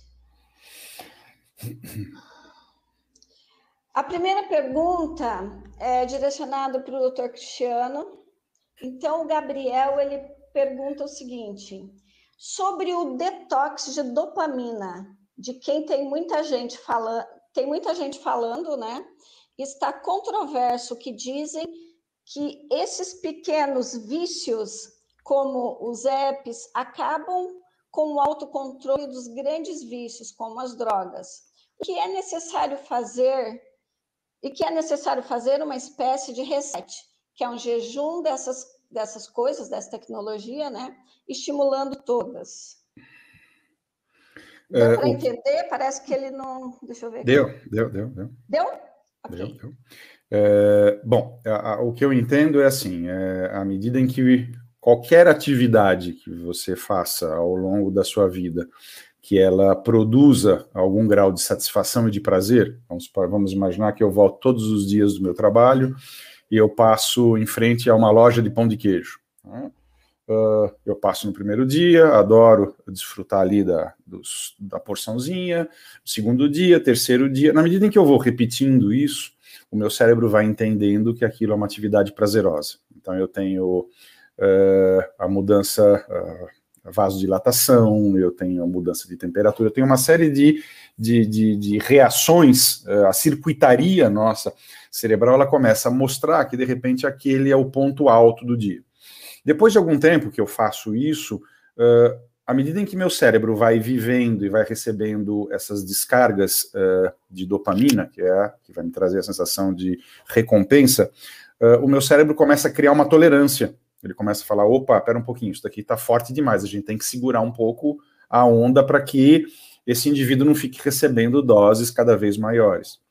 Uh, o que acontece? É o princípio que falou o professor Igor já, né? Na medida em que você começa a, a, fazer algo que te é muito satisfatório, você vai criando uma tolerância maior, ou seja, cada vez mais eu vou precisar de mais pães de queijo, como cada vez mais eu vou precisar de mais drogas, cada vez mais vou precisar de mais telas. Então, a pergunta é: como é que a gente faz para desmamar as, as pessoas de hoje, principalmente os jovens, dessa tecnologia? Então, essa é a pergunta de um milhão de dólares, né? Quer dizer, o, o que, que a gente pode fazer, o que, que a gente deve fazer? Eu acho que o primeiro ponto, e eu acho que ele é extremamente importante, é mostrar para os adultos que esse uso ele está saindo do controle. Bom, mas o que, isso quer dizer? Claro, né, muitos adultos até podem ter esta noção e essa percepção, mas eles não estão dispostos a abrir mão. Vamos lembrar que os mais jovens copiam os mais velhos. Então, uh, na medida em que eu começo a regular a utilização da tecnologia, dito em outras palavras, eu não levo as telas para a mesa das refeições, eu não levo as telas para o quarto antes de dormir. Eu começo a criar já hiatos importantes onde a criança também observando, ela pode correr atrás desse processo e, de fato, começar a fazer parte uh, desse grande tratado, né, desse combinado familiar. Finais de semana, por exemplo, vamos tentar ficar longe das telas durante três horas. Que tal se a gente arrumasse, então, as gavetas, ou vamos lavar o carro, ou vamos ajudar aqui sua mãe a lavar a louça, secar a louça, não importa. Né? É, na verdade, o que você vai atribuir de tarefa é, o, é, é, secundário. E sim, o importante é você desconectar os indivíduos desse tipo de conexão contínua. Ela começa a funcionar em forma de looping, né? É, a gente está dando entrada agora no Congresso Nacional uh, uma carta que pede a criação de um grupo de trabalho aonde os parlamentares possam acolher esse nosso pedido e entendam que é importante que a sociedade como um todo seja informada de que algo não vai bem no reino da Dinamarca. Nos Estados Unidos, por exemplo, existe um senador chamado Josh Hawley, que há dois anos atrás ele entrou com um pedido, um mandato de segurança lá no Senado, uh, pedindo para que os senadores acolhessem a solicitação dele de que as grandes empresas de tecnologia uh, utilizam mecanismos de manipulação. Eles chamam lá de dark patterns, né? São padrões obscuros de manipulação. Então, na medida em que a gente consegue fazer isso lá, consegue fazer aqui, uh, o governo está fazendo um tipo de coisa, né? O outro, isso vai criando, na verdade, uma série de, de, de alarmes, de, de avisos. Uh, eu terminei agora uma cartilha que vai ser distribuída para todas as escolas públicas do Brasil, são 200 mil escolas públicas pelo governo federal, que vai alertar exatamente a respeito desses malefícios. Então, novamente, para concluir a minha resposta, a ideia não é jogar a tecnologia pela janela, porque ela é muito boa. O problema, na verdade, é o uso que nós fazemos. Né? Eu ousaria dizer, para concluir, é que a tecnologia é o novo palco das nossas mazelas pessoais. Quer dizer, hoje a gente tem um outro espaço para que as nossas vulnerabilidades apareçam. E como gestores, como cientistas, como clínicos, como leigos, nós temos que fazer alguma coisa. Obrigado. Sim. O... Nós temos aqui. Deixa eu ver aqui. E, e, a questão das cartilhas é, é, excelente, porque começa na base, né, doutor Cristiano? Porque muitas vezes as crianças, elas é, conscientizadas, elas vão também daquele start nos pais, né? Puxar ali o freio. Porque muitas vezes é, tem as crianças que são dependentes, mas e os adultos que, quando são independentes, também, né? Marici, eu, eu penso que a ideia é a gente promover, né? Conforme eu encerrei a minha Sim. fala, precisamos falar no assunto, né? Um dia, dando uma entrevista para um jornalista aí de uma emissora, ele virou para mim e falou assim: É, mas eh, você está querendo falar de uso abusivo? Nós temos que falar de inclusão digital, os brasileiros precisam se conectar. Então Depende do ponto de vista que você quer ter, né? Se, se a, a, a, a, a digitalização da vida ela é obrigatória, ela é mandatória, isso tem que existir a qualquer preço, então que façam isso, só que isso vai ter um, um, uma, uma, uma, uma, uma consequência bastante negativa. Então, eu, eu sou adepto da ideia de que a gente pode ir promovendo, claro, sempre essa maior, esse maior acesso à internet, mas que esse processo ele seja feito dentro de uma de uma condição onde você tenha um pouco mais de parcimônia, de cuidado, que conforme falou o Ítalo no momento, né, a indústria do tabaco levou 150 anos para ter estampado nos maços a ideia de que fumo faz mal, né? O, hábito de fumar ele é nocivo. Então a gente não pode querer que de repente em 10 anos, 15 anos a gente consiga mexer com essas gigantes da tecnologia e falar, olha, vamos tomar cuidado porque isso pode fazer mal, né? Mesmo que seja um sonho, né, ou uma uma uma divagação, eu acredito que a gente pode fazer alguma coisa assim, com certeza. Sim, excelente. Temos aqui mais uma pergunta. Aqui pode ser o doutor Igor ou doutor Cristiano. Como prevenir essas dependências? Entendo que devemos observar e proteger as crianças, mas e os adultos? Perfeito, posso posso posso posso conversar, posso começar aqui conversando. É, como o Cristiano falou, né, a, o primeiro ponto as pessoas se perceberem, se observarem, se elas de fato estão tendo problemas em relação àquilo ou não.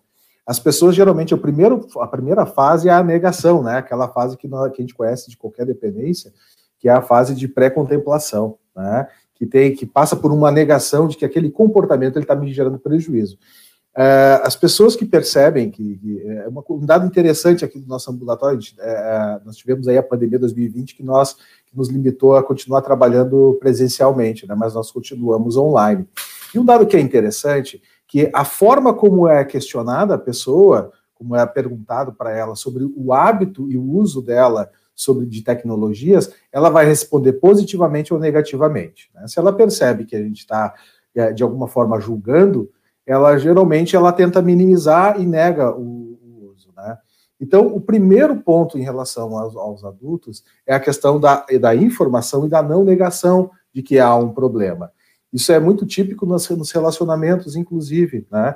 A pessoa perceber, por exemplo, de que ela está fazendo uso escondido, né? ou ela está relatando para os familiares e para as pessoas que ela não, que ela não tem problema, mesmo que as pessoas percebam, né? Então, é a pessoa primeiro reconhecer que tem um problema. Como toda dependência, seja ela química ou comportamental, o primeiro ponto inicial disso tudo é o reconhecimento de que tem um problema de fato e que necessita de uma ajuda. A partir disso, a gente pode pensar em, em terapêutica. Eu não sei, Cristiano, até vou aproveitar aqui vou dar uma tietada e até perguntar, porque ele é, né, ele tá, o Cristiano ele é envolto com muitas pessoas, né, de, nessa área. Como é que anda os grupos de mútua ajuda, né? Como é que tem se organizado no Brasil? Tem percebido alguma coisa, Cristiano? Com relação ao uso da tecnologia, não. Mas, Exato. Não, né? Não, não. Isso, porque a gente pega na questão das dependências químicas, né? A gente tem uma rede fantástica mundial, né? Nós temos o NA, o MA, Amor Exigente, por aí vai, né? São grupos de mútua ajuda, não são grupos terapêuticos, né? Não são terapias focadas na dependência, né? Já no caso das dependências de tecnologia, a gente percebe que, que há uma necessidade né, de alguns eh, de algumas pessoas se organizarem até para fazer esses grupos de mútua ajuda, né? Mas o primeiro passo, respondendo a Elizabeth Rocha especificamente, né, é reconhecer que existe um problema e a partir disso a gente procura a solução. É porque se a pessoa não aceita, né, que ela tem um problema, é difícil, né, até ela procurar e até um profissional, enfim, né? Tem uma outra pergunta aqui da Silvia Lopes. Quando as crianças e jovens são filhos de pais dependentes de tecnologia, quais estratégias de intervenção? Aí pode ser o doutor Cristiano, essa pergunta, essa pergunta é bastante difícil, né? Porque a gente começa o trabalho, né, de tangenciar a família, vamos chamar assim, o, traba o trabalho de inflexão começa exatamente na criação de uma consciência das pessoas que são responsáveis. Se os próprios responsáveis não estão bem, né, eles dão um exemplo negativo, então o que a gente costuma fazer muito no nosso, no nosso instituto, na verdade, é chamar esses pais, convocar esses pais, para que eles sejam orientados, para que eles criem novas regras, novas, novas estratégias de utilização da tecnologia e, paralela a essa orientação, os filhos também são orientados. Então, é como se a gente atingisse aí uh, dois níveis importantes. Nós sabemos, segundo a literatura descreve, que principalmente no caso de crianças, quando você envolve a família, a chance de você ter melhores resultados é muito maior porque se entende que o vício da tecnologia, ele surge, eh, como a gente utiliza aquela expressão na saúde mental, que é o PI, o paciente identificado. Então, muitas vezes a criança surge como um elemento, mas na verdade ela é fruto de uma estrutura desorganizada também. Exato, aproveitando aí, aproveitando a fala do, do Cristiano né, sobre essa questão do, do, paciente identificado e dentro da questão da família, uma coisa muito interessante, né, quando a gente consegue ter uma conversa mais próxima, com crianças com aí na idade de 8, 9, 10 anos e com adolescentes. E quando a gente começa a mostrar para eles os mecanismos por detrás de todas as tecnologias, é muito interessante como a adaptação e adequação do comportamento deles é muito rápido muitas vezes. Obviamente, a gente precisa olhar como é que é a, a, o, o, grau né, de dependência, vamos chamar assim, ou se chega a um uso problemático, né? Mas isso é, isso é muito interessante quando a gente consegue aumentar a consciência das crianças sobre a questão do uso nocivo, disso, disso tudo que nós falamos aqui, já é uma grande intervenção também. Obviamente, né, a intervenção é familiar, né, assim como nas dependências como um todo. Assim, né? O grande problema que eu entendo é que ainda não se tem uma consciência de que essa utilização ela está desmedida. Né? Uh, Para todo mundo que você conversa, que você fala, bom, você pode ser dependente. Ah, imagina, eu não sou dependente. Isso, isso vira motivo até de piada, né? Ah, eu sou dependente, olha só. Então, ainda não se tem clara uma noção do quanto que isso pode ser de fato negativo. Uh, porque o que acontece? Hoje todo mundo está na tecnologia, né? O Ítalo fez as contas aí uh, do quanto tempo que a gente gasta, e, e, e, se você for fazer a média aí de oito horas por dia, né, ao longo de um ano, são quase três meses e meio que você passa olhando para uma tela. Então, o que acontece? Uh, é muito difícil você ter a percepção uh, clara, seja por parte da mídia leiga, por parte dos adultos, dos adolescentes. Outro dia, atendendo um, um menino de 14 anos, enfim, ele conversando com ele, porque ele não sai dos jogos e tal, e, e, eu falei, puxa, amigão, seria muito interessante se você conseguisse fazer alguma outra coisa, né? Que tal se a gente, olha o inocente aqui falando com ele, né? Que tal se a gente fizesse alguma outra coisa no final de semana? Você me falou que você gosta de paintball e tal. Aí ele olhou para mim, deixou eu terminar de uhum. falar. Aí ele falou, acabou? Eu falei, acabei, né? Aí ele falou, e o senhor sugere que eu jogue com quem? Como assim? Eu não entendi. Tio, o mundo está conectado hoje. Né? Então, é verdade, né? Quer dizer, quando você vê pessoas, quando você vai num parque, quando é, tá todo mundo com a, com a tela na mão, né? Eu tenho tido contatos com, com, com algumas recreadoras desses bufês infantis, né? Aquela experiência horrorosa que a gente tem que ir de vez em quando. E elas falam, é muito curioso que nós tivemos, isso é, é quase que unânime, né? Que mudar as brincadeiras que são ensinadas nos bufês para distrair as crianças, porque elas não têm mais uma coordenação motora adequada com a faixa, com a faixa etária que a gente imaginaria. Né?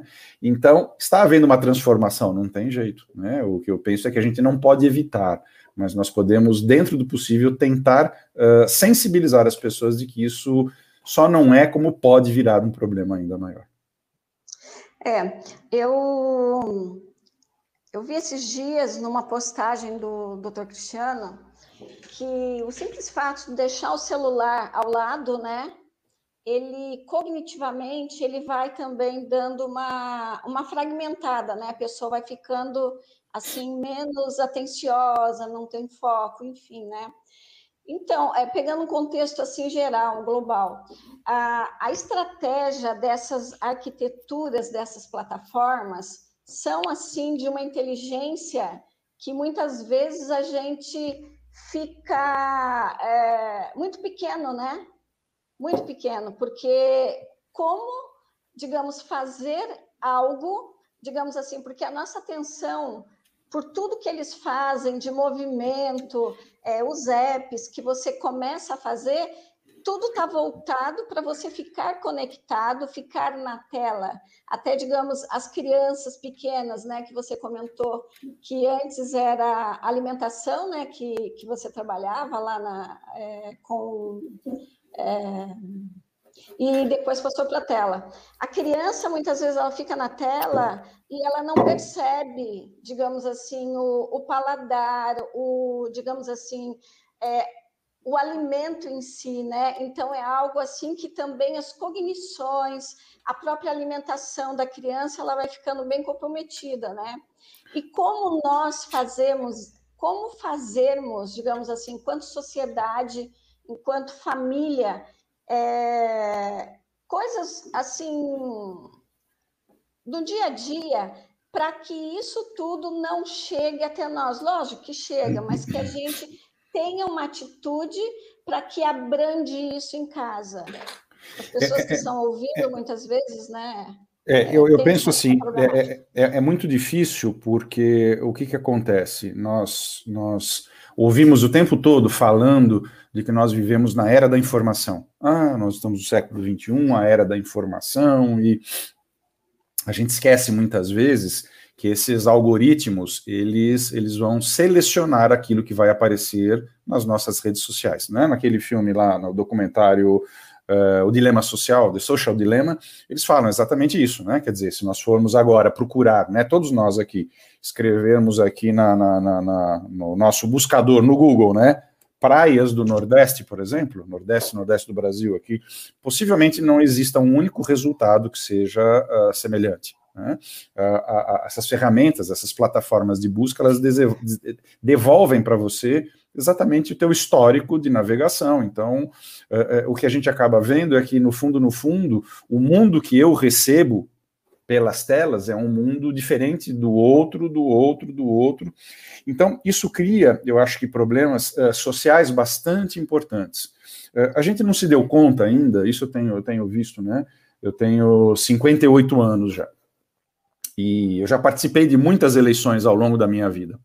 Pelo menos 40 anos aí, votando, e, e, e... O, que, que, o que eu posso dizer a respeito disso? Bom, o que a gente tem é que em eleições passadas, Uh, a professora Marici tinha uma, um candidato, o professor Igor outro, o Ítalo outro, e aí, Ítalo vai votar em quem? Ah, vou votar no candidato A. Ah, no A? Ah, esse é Bebum, hein? O B. Havia, na verdade, uma, uma, uma, um convívio sempre muito respeitoso. Obviamente que a gente sempre tinha alguém que era mais uh, polarizado, não, esse não, mas a gente convivia que, que aconteceu nas últimas eleições? O que aconteceu nas últimas eleições é o seguinte: vamos imaginar que eu voto no candidato A, né? Eu vou votar no candidato que eu acho mais interessante. Então eu começo a ler uh, nas minhas postagens postagens do candidato A, A, A, A, A, A, A. O que acontece? A rede social, percebendo que eu só voto no candidato A, o que, que ela faz? Ela extrai da minha timeline todas as publicações que dizem respeito ao candidato B, por exemplo. Então vamos imaginar que um dia eu vou lá para Porto Alegre, o Igor, ô Cristiano, vamos almoçar um belo churrasco lá no shopping? Vamos lá, Igor, vamos lá. E aí no meio do almoço, conversando com ele, eu falo para ele assim, bom, então, candidato A, né, Igor, querido? Ele olha para mim e fala, não, candidato B. O que, que eu vou sentir? A sensação que eu tenho é que o mundo todo vai votar no candidato A, exceto o Igor. Então, a hora que eu tenho uma resposta dessa do Igor, eu falo, meu Deus, mas como é que você pode ser tão limitado? Aquilo me provoca uma indignação. Da mesma maneira que quando eu falo que vou votar no candidato A, ele fica indignado comigo, porque como é que eu posso ser o único analfabeto que vai votar no ar, se todo mundo vai votar. Então, essa polêmica que a gente vem vivendo hoje, de humores mais inflamados, de, de essa antagonização, eu acredito que tem a mão aí da tecnologia, não que eles estejam fazendo de propósito para promover brigas, não é isso, mas que o, o recorte do mundo que é dado para cada indivíduo é muito pessoal. Então, as pessoas falam muito hoje na ideia de que é a era da informação, né? O Ítalo falou bem disso, né? É a era da informação. Desculpa, eu não concordo. É a era da desinformação. Nós nunca fomos tão mal informados a respeito das coisas. Então, para concluir a minha fala, uh, aquele velho, aquele velho, uh, aquele velho, não é ditado, aquela, aquela aquela ideia que Platão falava do mito da caverna. A palavra mito não me via na cabeça. O mito da caverna. O que era o mito da caverna? Bom, era uma apologia sobre a dialética do conhecimento e tal, e que Platão dizia que se você amarrasse uh, escravos né, no fundo de uma caverna e colocasse atrás desses escravos algumas velas acesas, a sombra que seria refletida no fundo da, da, da, da caverna seria a melhor descrição da realidade, até que esses escravos pudessem sair e ver o mundo lá fora. Então a pergunta que eu faço é: qual é a diferença da época de Platão para hoje? Quando você coloca uma criança jogando videogame que mata, atira, ou mesmo nós adultos que estamos vendo, nós estamos vendo sombras. Isso daqui não é a, a, a representação clara da vida. Nós não temos noção do que está acontecendo. Então, o que eu quero dizer, a criança, por exemplo, que joga o videogame violento, nós sabemos que o videogame não provoca a agressividade, mas o que, que ele faz? Ele, ele não deixa claro né, para a criança que aquilo é, uma, é, uma, é, uma, é um jogo, é uma diversão. Então, na medida em que eu tenho que atirar, na medida em que eu fico votando no candidato A, na medida. Então, a sensação que eu tenho é assim: daqui a alguns anos, daqui a alguns anos, as gerações futuras vão olhar para trás e vão dizer assim: meu Deus, Como que eles não tinham noção do que estava acontecendo com eles? Então, infelizmente, a gente vai ter que brigar muito ainda por conta de políticos, por conta de, de, de times de futebol, por conta de. Quando na verdade a gente tem que se unir, né? E essa fragmentação é interessante, porque não dá força para que a gente possa lutar contra. Excelente. Marici, Marici gostaria, gostaria de pontuar aqui o que o doutor Cristiano falou. É uma experiência que eu vivi que corrobora muito com, com o que o doutor falou agora. Em 2018, eu viajei para os Estados Unidos e fiquei dois meses, né? Fui em vários estados lá. E é aquela época de Lava Jato aqui no Brasil, a eleição do Trump lá, eu sempre é, perguntava para as pessoas com quem eu conversava, né? E aí, Trump, Trump ou Hillary, né? E havia essa polarização, doutor Cristiano, muito forte, assim. Eu fiquei espantado, porque não havia um, um assim, um meio termo. Ou era 8 ou era 80, né? Então não existia assim, não. Eu eu estou estudando ainda em quem eu vou votar, eu quero melhor para o meu país, não estou convencido ainda, sabe? Aquilo que você falou, aquela temperança, né? Então, ou as pessoas amavam o Trump ou odiavam o Trump, ou amavam a Hillary ou odiavam a Hillary. E eu creio que isso era fruto muito da questão dessa, dessa é, das mídias sociais, né, que polarizaram de uma forma muito forte esse embate, né? Ou seja, a rede social virou um campo de batalha, né? Então cada um fala o que quer, polariza as ideias e não tem esse contraponto, né? Eu acho que que isso, é, corroborando com o que você falou, está tá faltando hoje nas pessoas, né? Um, um, contraponto, porque nós somos alimentados pela, pelas plataformas com aquilo que a gente está inclinado a acreditar, então eles cada vez mandam mais do mesmo para a gente, né? Acaba criando essa polarização que você falou, e eu pude perceber isso de forma muito clara em 2018, quando eu estive nos Estados Unidos. É muito real isso. Essa Ítalo, eles, eles ganham dinheiro com aquilo que a gente gosta e com aquilo que a gente odeia. É isso mesmo. Aquilo que provoca reações viscerais, aquilo que, outro dia, conversando com, com um rapaz de uma grande empresa de tecnologia, ele falou assim: Eu estou querendo criar uma plataforma de saúde mental. Eu falei, ah, que interessante, né? Para que, que é? O objetivo é ajudar as pessoas? Ele falou: Não, é ganhar dinheiro. Como assim ganhar dinheiro? É ganhar dinheiro, né? Ele falou: Você acha que eu estou preocupado em saúde mental dos outros? Quero ganhar dinheiro, quero ganhar bitcoins. Fiquei ouvindo para ver até onde ele ia chegar. Eu falei, e, e você está conversando comigo por quê? Você quer que eu te ajude? A... Achei que você fosse me pedir orientação de como montar uma plataforma. Ele falou, não, o que eu queria, na verdade, é contar. Então, conte, né? Não posso falar o nome da empresa. Ele falou, então, nós vamos publicar uma série de mentiras a respeito uh, da, da saúde mental que depressão. Bom, aí ele começou ali, abriu a caixa de horrores e começou a falar uma série de coisas, e, e, eu falei, mas por que isso? Ele falou, porque a hora que a gente provoca medo e reações negativas, isso faz com que o indivíduo divulgue mais a notícia. Então a gente ganha dinheiro através do absurdo. Então a pergunta que eu faço é assim: cadê a ética, né? Essas pessoas, cadê a preocupação com uma vida, um mundo melhor? Não existe, não existe. Deve existir, claro, não podemos falar que, que o ser humano, é, é, assim, basicamente ele seja ruim, mas o que você vê aí são muitas corporações, muitas empresas que, na verdade, elas estão querendo enriquecer, né? É, é e, e, como o Ítalo até comentou na apresentação dele, que nos vem com produtos, né? Eles querem, é, digamos, nos atrair, digamos, de diversas formas, mas quem são os produtos somos nós, na verdade, né? Isso, de isso. todo esse emaranhado. Isso, através de uma conta de e-mail, né? Que eles falam, através Exatamente. de uma conta de e-mail e através de, de vídeos de gatinhos, né? Fofinhos, a gente entrega tudo, a gente dá lá e coloca Ex accept, né? Exatamente, é. E muitas vezes inconsciente, né? A pessoa vai lá rolando e vai dando like, like, like, like. Isso daí é um rastreio também que fazem, né? Através dos.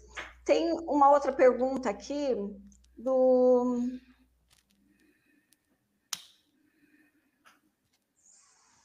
Fabiano, do Fabiano. O que ele coloca? Doutor Cristiano, ele falou, é, jornal, rádio, TV, que sobrevivemos mas agora, com as telas digitais, tudo é uma questão de autocontrole e que as mídias são neutras. O que pensar dessas novas mídias? Bom, as mídias elas não são neutras, né? Coisa nenhuma, né? Isso é uma, é uma, é uma, é uma crença que eles querem que a gente é, entenda e, e, visceralmente aceite. É, o que, que, a gente tem que fazer? O, o que eu costumo fazer é assim: é, bom, eu vou votar no candidato B na próxima eleição. Então, uh, o que, que eu faço, né? Eu começo a seguir o candidato A. Mas como assim, Cristiano? É porque quando você começa a seguir o candidato A, o filtro ele deixa de funcionar tão bem. Ele não vai me dar só informação que corrobora a visão que eu tenho. Né? Então, uh, hoje nós temos, eu acho que da mesma maneira que, que muitos, muitos, muitos cientistas têm dito que nós vivemos hoje, quando eu falo de desinformação, a uma, a uma a algo semelhante ao que eles chamam do que vivemos na Idade Média. Tem até um livro interessante aqui, eu quero mostrar para vocês, que eu comprei recentemente, está aqui, que eles vão falar do que eles chamam de colonização de dados, né? Então se chama os custos da conexão, o quanto que esses dados eles estão sendo aí utilizados para que possam nos manipular. Então, é, eu penso assim, a gente tem que quebrar estes filtros, né? Quer dizer, é, hoje você assiste um jornal, quando você assiste um jornal, por exemplo, eu vou assistir o jornal agora na televisão, tudo que eles vão falar eu já vi, eu já estou cansado de ver, porque eu já entrei 20 vezes. Então, a gente tem condição de achar a informação correta. Então, vamos procurar em outras fontes, vamos desconfiar das informações que nos fazem ter raiva ou muito apreço. É, é exatamente esse o gancho, esse que é o anzol. Então, quando você começa a, a, fazer esse tipo de coisa, por exemplo, né, vamos tentar navegar sempre no modo anônimo. A hora que você navega lá no modo anônimo, faça essa experiência. Né? Eu preciso comprar passagem de avião. Então, bom, sexta-feira estou indo viajar para dar uma aula em Alagoas. Então, eu precisava comprar passagem. A hora que você entra no site lá, Voigol, né, e você, você cota o preço da, da passagem, e você não compra, você já está em maus lençóis, porque o site já sabe que você quer aquela passagem. Então, se você voltar daqui um dia, o preço já subiu. Mas subiu por quê? Não, subiu para você.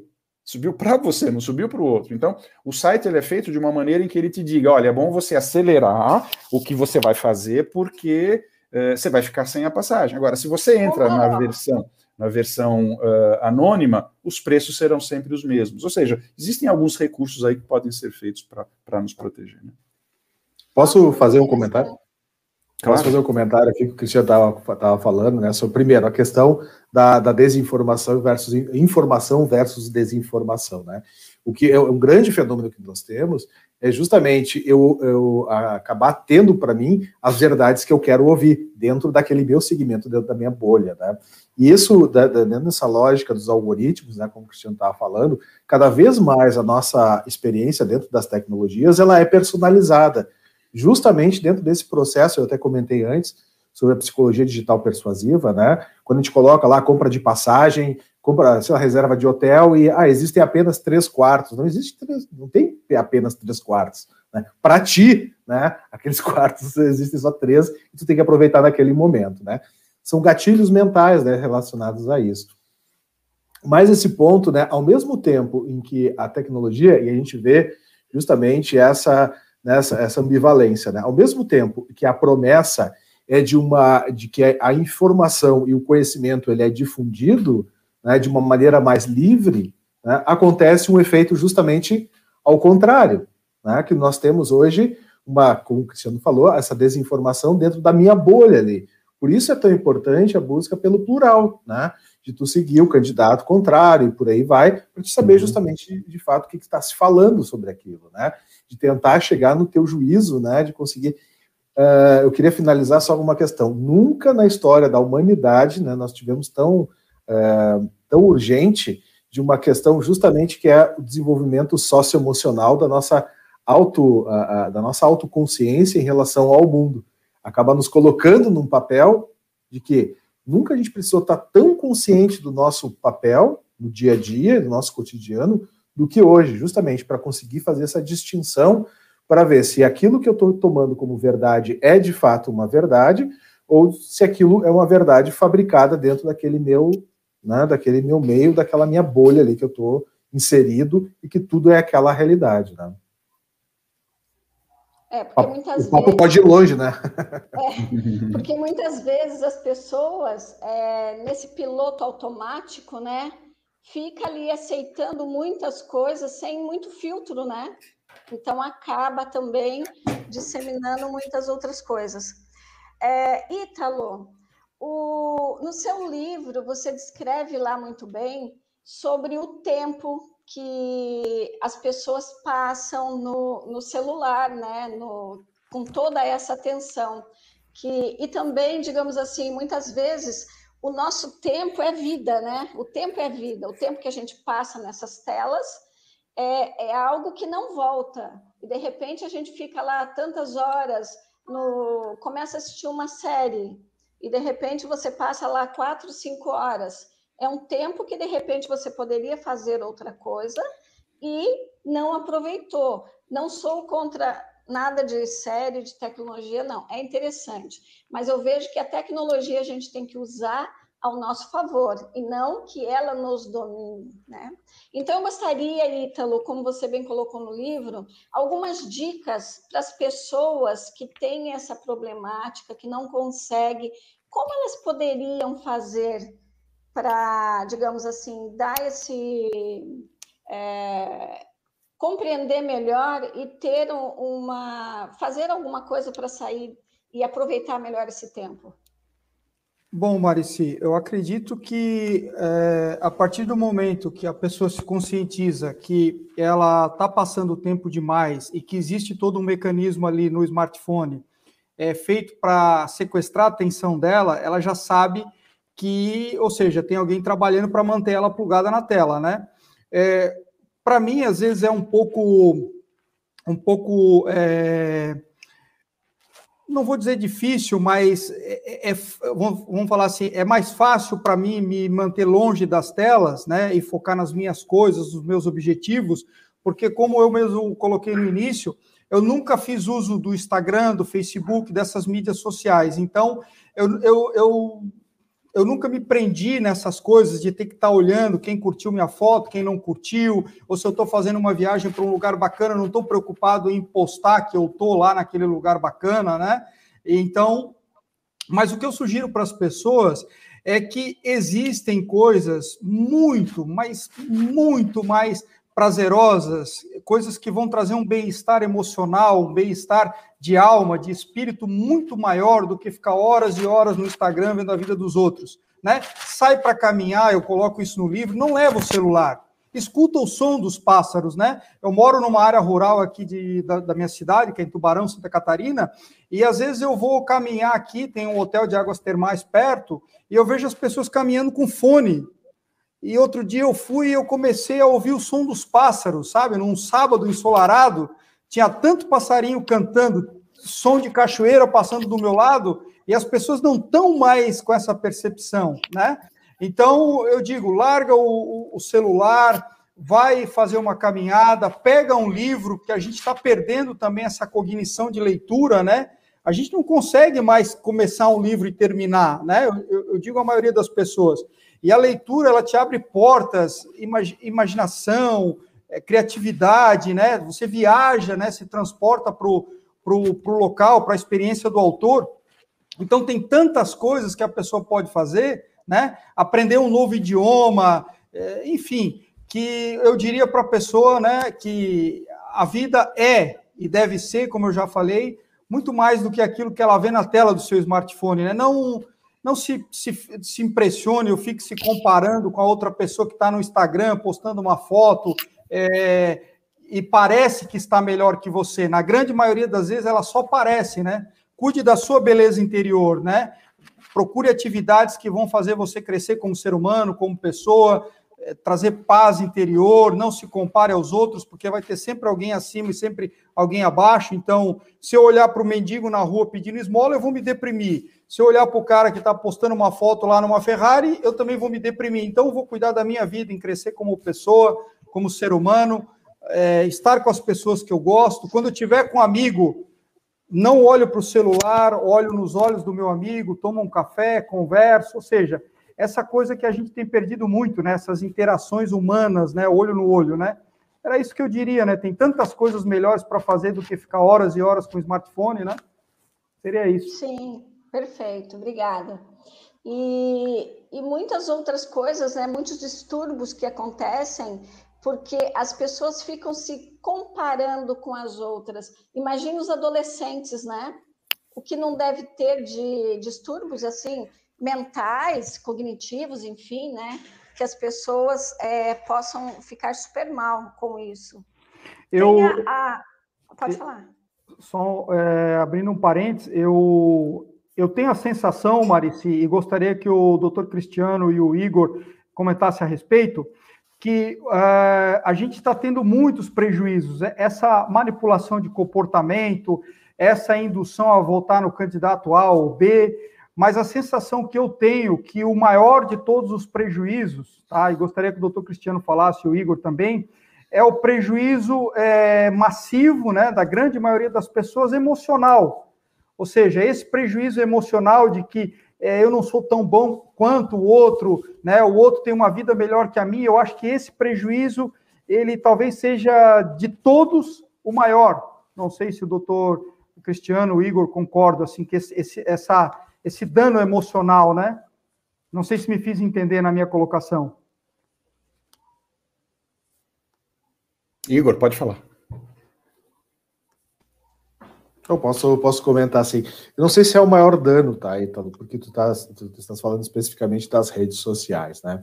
Mas a gente já tem, já tem bem de, uh, detalhada a questão de que, de fato, o que aparece na minha timeline, na timeline das redes sociais, afeta diretamente meu estado de humor. E isso vice-versa, e, e, e, isso também a forma como eu vou me expressar dentro das redes sociais. Isso já está bem, bem mapeado em alguns experimentos, assim, até usando uh, usando alguns. Aqui no, aqui no Hospital de Clínicas, onde eu, eu, também aplico algumas pesquisas, tem uma pesquisa muito interessante de um psiquiatra que fala justamente sobre isso, que é a questão da detecção, detecção de certas verbalizações e postagens, né, ela poder ser um preditor de algum transtorno psiquiátrico, principalmente relacionado a episódio depressivo, né. Uh, a gente não tem, assim, né, para poder dizer, assim, cientificamente, como a gente está buscando aqui, né, de buscar, assim, é, ser efetivo, o qual o impacto direto, assim, né? Mas a gente percebe, no caso das dependências tecnológicas, um sofrimento muito grande das pessoas é, quando elas têm quando elas têm impedido né, esse uso e esse e elas poderem interagir da maneira como elas sempre interagem.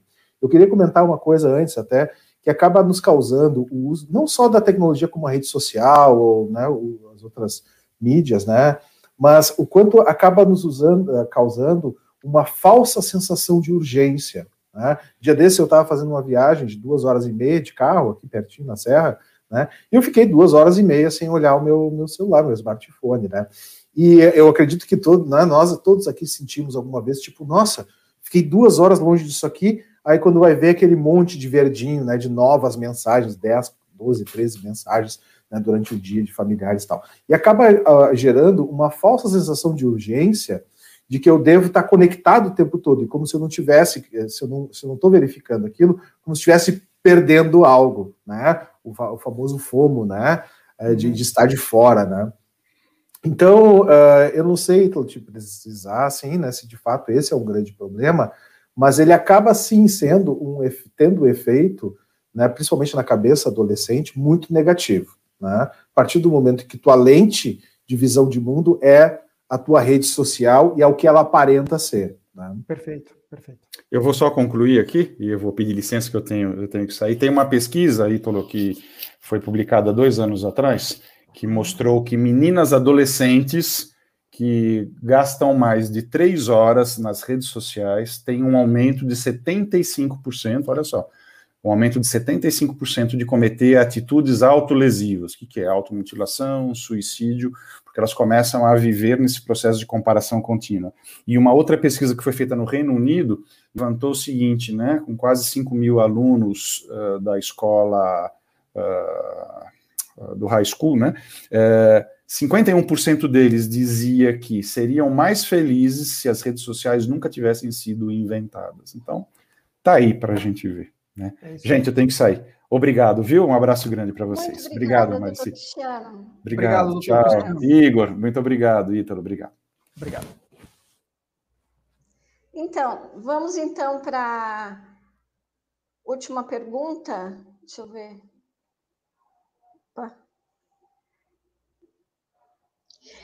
Da Silvia Aroca. Existem pesquisas comparando os danos cognitivos e outras perdas das crianças antes e pós as aulas totalmente online? Vocês sabem se existem alguma pesquisa relativa? relativa Olha, eu, eu, tá. uh, não, é, de fato, assim, não, não, não, não existe, assim, ainda, pelo que eu conheço, nas bases, eu acompanho as bases de publicação, né, geralmente o que sai de novo, eu, eu, eu, por dentro. Uh, existe um porém aí, Silvia, que é muito importante, né, pelo que o Cristiano né, ele tinha outro compromisso agora, Uh, a questão assim, a gente tem um problema quando a gente fala dessa coisa, ah, como é que era, o, que, que mudanças na, na, na mente ou, ou, ou, na cognição dos jovens, das crianças, estamos tendo com essa exposição às tecnologias. Hoje nós conseguimos fazer comparações intragrupos, né? Intra, como o Cristiano mesmo falou, tem várias pesquisas, né? Intragrupos, aqueles que são mais expostos e aqueles que são menos expostos, e conseguimos ter algumas referência, assim, mas não é tão conclusivo assim ainda, tá? Infelizmente, né? Nós, por quê? Porque a gente tem um, um, um ponto aí que é um ponto metodológico, né? Que a, a metodologia de pesquisa ela tem algumas, é, tem algumas limitações para a gente definir o que é melhor e o que é pior, tá? Mas assim, uh, o que nós temos assim nessa questão de aulas totalmente online nós só vamos saber, né, sobre, uh, a, que, uh, provavelmente a Silvia está falando, sobre a realidade nos imposta, né, durante esse ano 2020, 2021, né, das aulas, uh, o uso da, da, das aulas remotas, né. a gente não sabe, até porque foi uma mudança drástica no nosso comportamento. Nós acreditávamos, nós, isso é interessante, né, como a realidade ela vem justamente impactar muito da nossa visão prévia sobre as coisas, né? Nós acreditávamos piamente que as aulas online não substituiriam as, as aulas presenciais. De fato, elas não substituem em vários elementos, mas ela é facilitadora em diversos elementos que a gente pôde perceber ao longo dessa ao, ao longo dessa, dessa transição, né? Então, assim, eh, eu acho que as pesquisas vão aparecer, né? conforme a realidade ela vai se mostrando, a gente vai conseguir ver se tem, né, algum dano ou se nós temos ganho. Nós não podemos partir, Silvia, né, da, eu sou um cientista inato, nato, né, que eu gosto, né, não, não podemos partir de que temos tivemos danos. Talvez nós, nós temos tido, sim, uh, sendo expostos a alguns prejuízos, mas também acredito que teve alguma evolução em alguns pontos. Não sabemos ainda precisar, né? É. Então, gente, agradeço a todos que estiveram presentes aqui nessa mesa. Agradeço Obrigado. ao doutor Igor Londeiro pela participação, por todas as contribuições, ao Ítalo Fogaça também por muita contribuição que, que colocou aqui, o doutor Cristiano Nabu, que teve que sair. E a gente é, encerra agora e as dependências tecnológicas é um assunto assim que dá pano para manga, como dizem, né? É muita coisa, envolve assim muitos, é uma ramificação, né? Então, quem sabe aí é, no futuro novamente, né, a gente debata sobre isso, porque tem muita gente interessada e muita gente que tem essa tal dependência e que não sabe, né, que precisa de ajuda, só que não sabe. Então, eu agradeço demais, gente, uma boa noite. E amanhã nós temos, é, continua né, o terceiro dia de evento, e nós vamos ter a mesa, deixa eu ver onde que eu coloquei aqui, é, a mesa com, é, a partir das 14 horas, com a sensibilidade elétrica, um olhar da medicina brasileira sobre os efeitos na saúde, vai ser maravilhoso. Tá bom? Muito obrigada, gente. Uma excelente noite para todos nós. Obrigado. Boa noite, pessoal. Obrigado, obrigado. Boa noite.